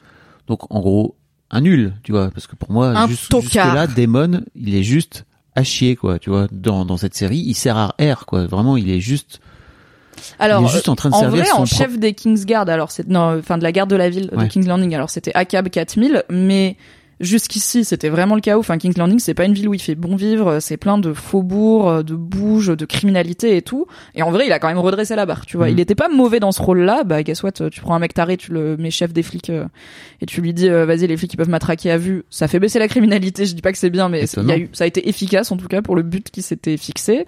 Il est très bon au combat, c'est vraiment un très très bon combattant. Il est bon en tournoi, il est bon sur son dragon, il est pas mauvais. Mais juste, euh, il a le niveau émotionnel euh, d'une adolescente de 13 ans en PMS. Et je peux le dire, j'en ai été une et vraiment c'était chaotique. exactement. Du coup, il prend mal les choses, on peut dire. Oui, et puis en, en fait, pour moi, il y a un côté très, euh, enfin comme tu dis, drama queen, qui est un poil exacerbé en fait par rapport à, je trouve, à l'écriture, tu vois, euh, d'une manière oui, il est, générale. il est presque pas réaliste, mais un peu comme le crab feeder, tu vois. C'est un peu ou comme quoi. un Ramsey Bolton à l'époque, ou un truc, Ouais. un peu un truc de. Ça existe pas vraiment les gens comme ça. Et en même temps, dans l'histoire, si t'en as, t'en as des histoires de euh, le prince hyper cruel qui a fait passer euh, toute une ville au fil de l'épée et Mhm. tout. C'est arrivé. Des fois, les gens étaient zinzins et les Targaryens sont zinzins de base. Il faut le savoir. Et le dicton dit que quand un Targaryen naît, les dieux lancent une pièce pour savoir s'il va être zinzin ou sympa. Ils sont soit très gentils, soit très zinzins. La réalité est entre les deux, mais on sait de quel côté Mhm. la pièce est tombée a priori euh, pour Daemon. Et ensuite, alors c'était confus cette scène de reddition, euh, de fausse reddition, drapeau blanc. On n'a pas compris. Au début, on était là, ok, il y va, Non, mais c'est fait tout pour. seul. C'est fait. Je pense que c'est à moitié fait pour parce qu'en fait, juste avant, quand ils sont en train de discuter de leur plan euh, politique, les, enfin, de leur plan d'attaque, les, Véla- les Vélarions, ils ont des figurines euh, sur une sur une carte et tout, et ils disent. Mais je pense que t'es tellement en mode attends, c'est qui machin, pourquoi ils sont trois et tout, que t'écoutes pas trop. Ils disent, en gros, notre seule chance, ce serait d'envoyer un genre d'appât pour les sortir de leur grotte où ils se réfugient. Et là, peut-être qu'on pourrait réussir à faire du vrai dégât. Et ils disent d'ailleurs en envoyant les dragons au pluriel. Et moi, j'ai tiqué, j'étais là, attends, dragons? Il y a qui d'autre comme dragon Et je me suis dit, peut-être c'est Rhaenys, la femme de Corlys, qui va arriver sur un dragon parce qu'elle en a un et qu'elle est badass en vrai. hein. J'ai hâte qu'on la voit dessus parce qu'elle est trop cool. Euh, donc, en vrai, ils amènent ce truc de, il faut qu'on envoie un appât, mais c'est trop risqué. Et si on envoie un nobody, ils vont pas venir. Donc, il faut qu'on ait un appât de luxe. Il faut qu'on envoie quelqu'un d'important, mais qui risque très sincèrement de mourir. Donc, on va pas envoyer Daemon, on va pas envoyer Corlys. Enfin, personne n'a envie d'y aller, quoi. Donc, en vrai, ils introduisent ce truc, mais je pense t'es pas concentré. Après, euh, Daemon arrive, il est ultra drama, il tabasse le gars. Qu'est-ce qui se passe? Donc, même moi, quand il arrive avec son drapeau blanc, j'étais en mode, je sais que j'ai bien compris qu'il n'est pas vraiment en train de se rendre, mais j'étais là, Qu'est-ce qu'il fait? Pourquoi il fait ça? Parce que j'avais zappé que juste avant ils ont dit il nous faut un appât, mais c'est risqué. C'est, je pense qu'ils ils en sont peut-être passés un peu vite, mais effectivement. Moi, sur le moment, je me suis dit, ok, le mec a, a, a tellement envie que le truc se règle et qu'en fait, il prenne lui-même en main le destin plutôt que de laisser, euh, plutôt que de gagner avec l'aide de son frère, qu'en fait, il préfère dire, ok, non, mais vas-y, viens, on arrête. Juste. Oui, genre on fait on fait la paix, je me rends plutôt que d'accepter que mon frère euh, m'aide à te vaincre. Alors sur la dynamique euh, de Damon, on était complètement là-dedans. Hein. Mhm. C'est euh, il préfère risquer de crever plutôt que d'accepter l'aide de son frère et donc cet aveu d'échec et de vulnérabilité finalement. C'est les hommes parfois, c'est compliqué, mais pour les femmes aussi la vulnérabilité, vous savez. Ah bon?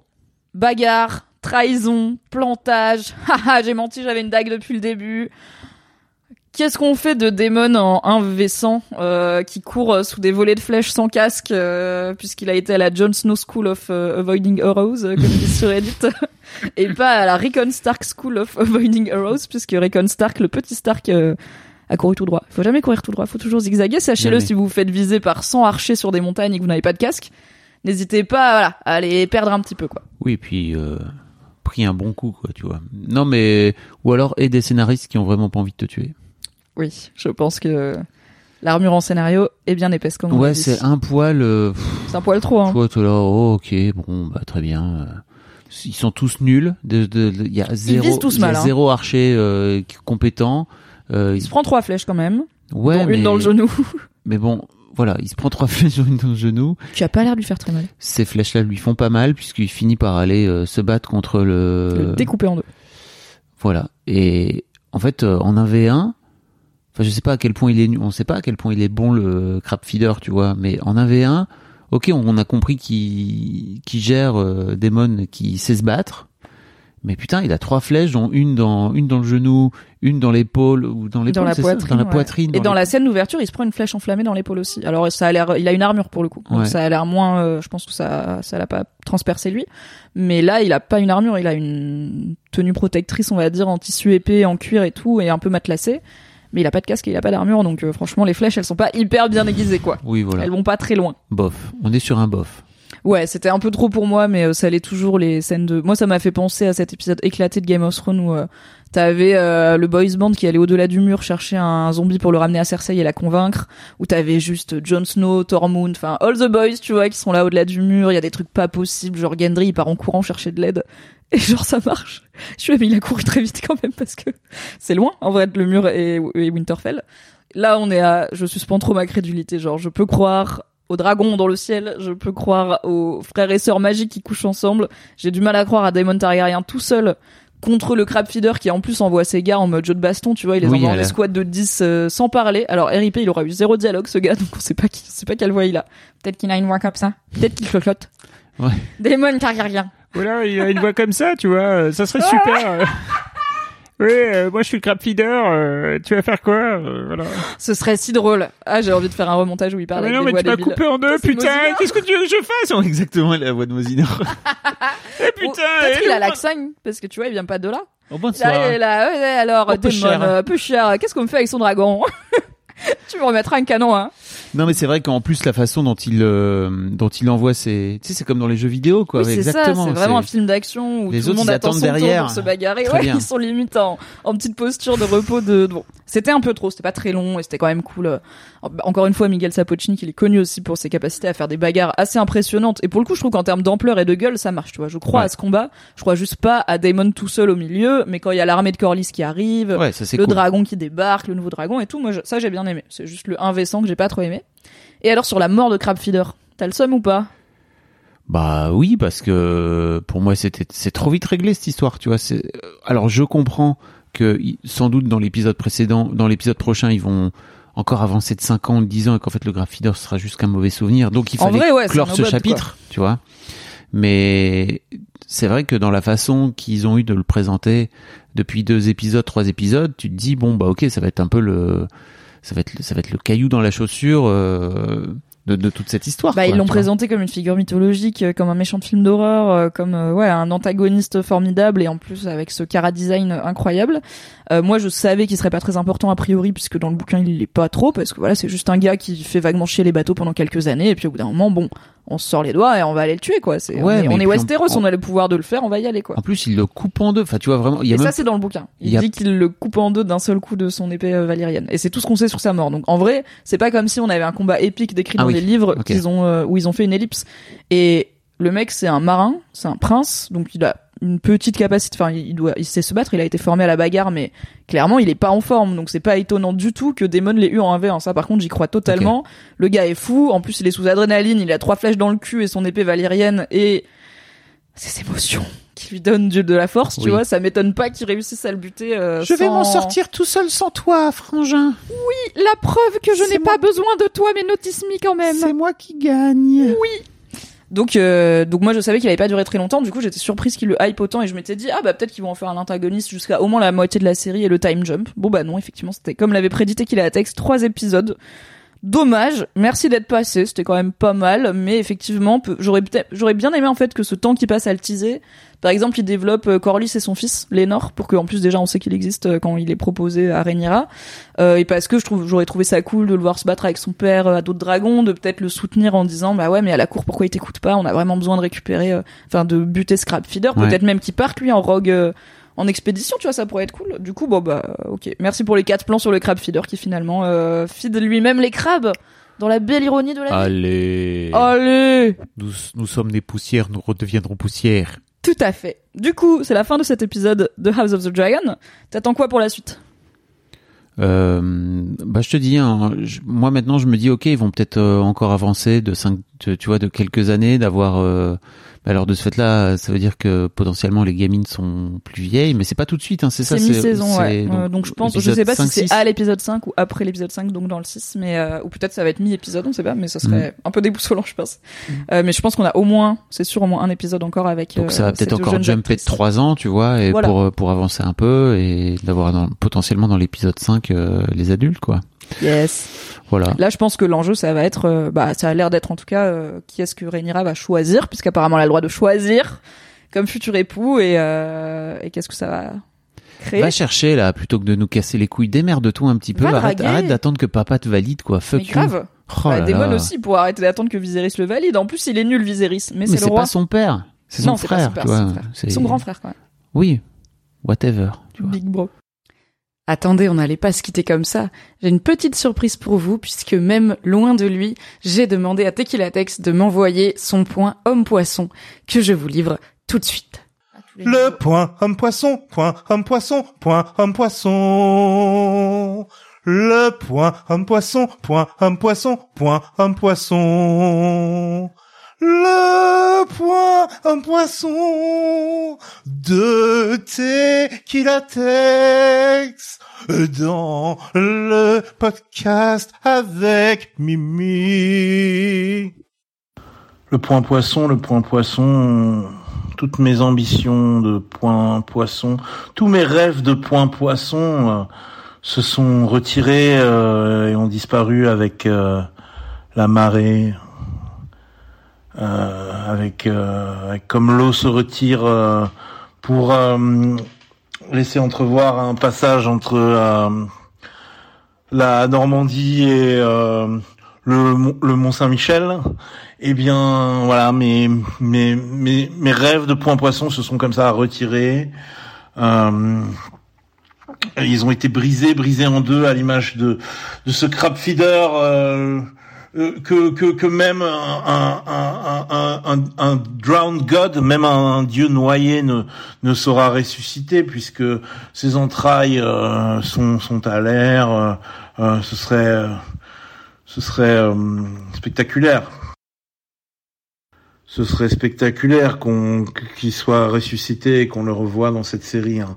Un crab feeder qui n'aura duré qu'un épisode et demi, quoi. Bon, voilà, c'est un petit peu triste, mais euh, voilà, euh, les time jump, euh, c'est le prix à payer pour les time jump. L'intrigue avance, l'intrigue avance, l'intrigue avance. euh, on verra. Pour l'instant, euh, pas de point poisson aujourd'hui. Merci Fabrice pour ce débrief. Merci Mimi de m'avoir invité. J'espère que c'était pas trop long pour toi. Pas du tout. Moi, j'ai passé un super moment. J'ai adoré et en plus je trouve vraiment que ce podcast amène des des vrais bails euh, qui qui qui amènent de la de la profondeur à Bah, c'est ça, c'est quand même une œuvre très riche, tu vois. Je suis pas nerd de ce truc juste parce que j'aime les dragons et les ins. C'est vraiment, je trouve, très riche et nuancé et complexe. Et euh, bah, je trouve que c'est cool euh, d'avoir plein de niveaux de lecture et de pas forcément s'embêter à lire les 1000 pages, y a pas de problème. Et à écouter 18 podcasts et à lire tout Reddit. vous avez Je suis aussi là pour vous faire le digest. Euh, on, se on se donne rendez-vous la semaine prochaine, nous, avec Tequila Tex, bien sûr. Et en attendant, Fab, est-ce que tu veux redire où est-ce que les gens peuvent te retrouver? Bon, dans mes podcasts d'une Voilà. manière générale et euh, dans notre nouveau podcast là euh, Le que je suis Club. trop heureux de refaire avec toi Mais oui, on adore parler dans des à l'ancienne et euh, pour pour parler de cinéma quoi. Tout à fait, cinéma chicha. Allez, des bisous les Kingslandous, à la semaine pro. Bye. Merci beaucoup d'avoir écouté nos digressions. Rendez-vous mardi prochain à 21h sur Twitch et mercredi prochain en podcast pour un nouvel épisode. Si vous aimez ce contenu, n'hésitez pas à lui laisser 5 étoiles et un commentaire sur Apple Podcast ou un petit mot gentil sur Spotify. C'est la meilleure façon de le faire rayonner. Pour rappel, vous pouvez aussi retrouver chaque lundi le récap rigolo de l'épisode de House of the Dragon de la semaine sur patreon.com slash mymyhgl.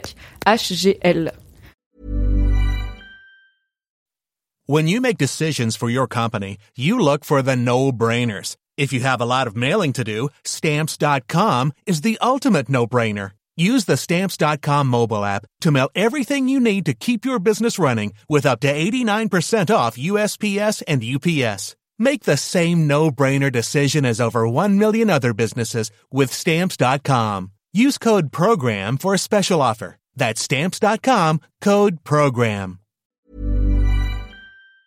Merci d'avoir écouté cet épisode. Pour soutenir le podcast, pensez à lui mettre 5 étoiles et un gentil commentaire sur votre appli préférée. Vous pouvez retrouver le reste de mes contenus audio sur le flux Mimi Hegel, mais en podcast, m'écouter avec la créatrice de contenu Marie Kigaille chaque mardi dans le podcast BFF et me retrouver tous les dimanches en compagnie de Fabrice Florent dans notre podcast cinéma Le Film Club. Pour les récaps rigolos de séries, ça se passe sur Patreon. Tous les liens sont dans la description. Je vous souhaite une très belle journée et un grand merci à Valentin Nortier pour le générique.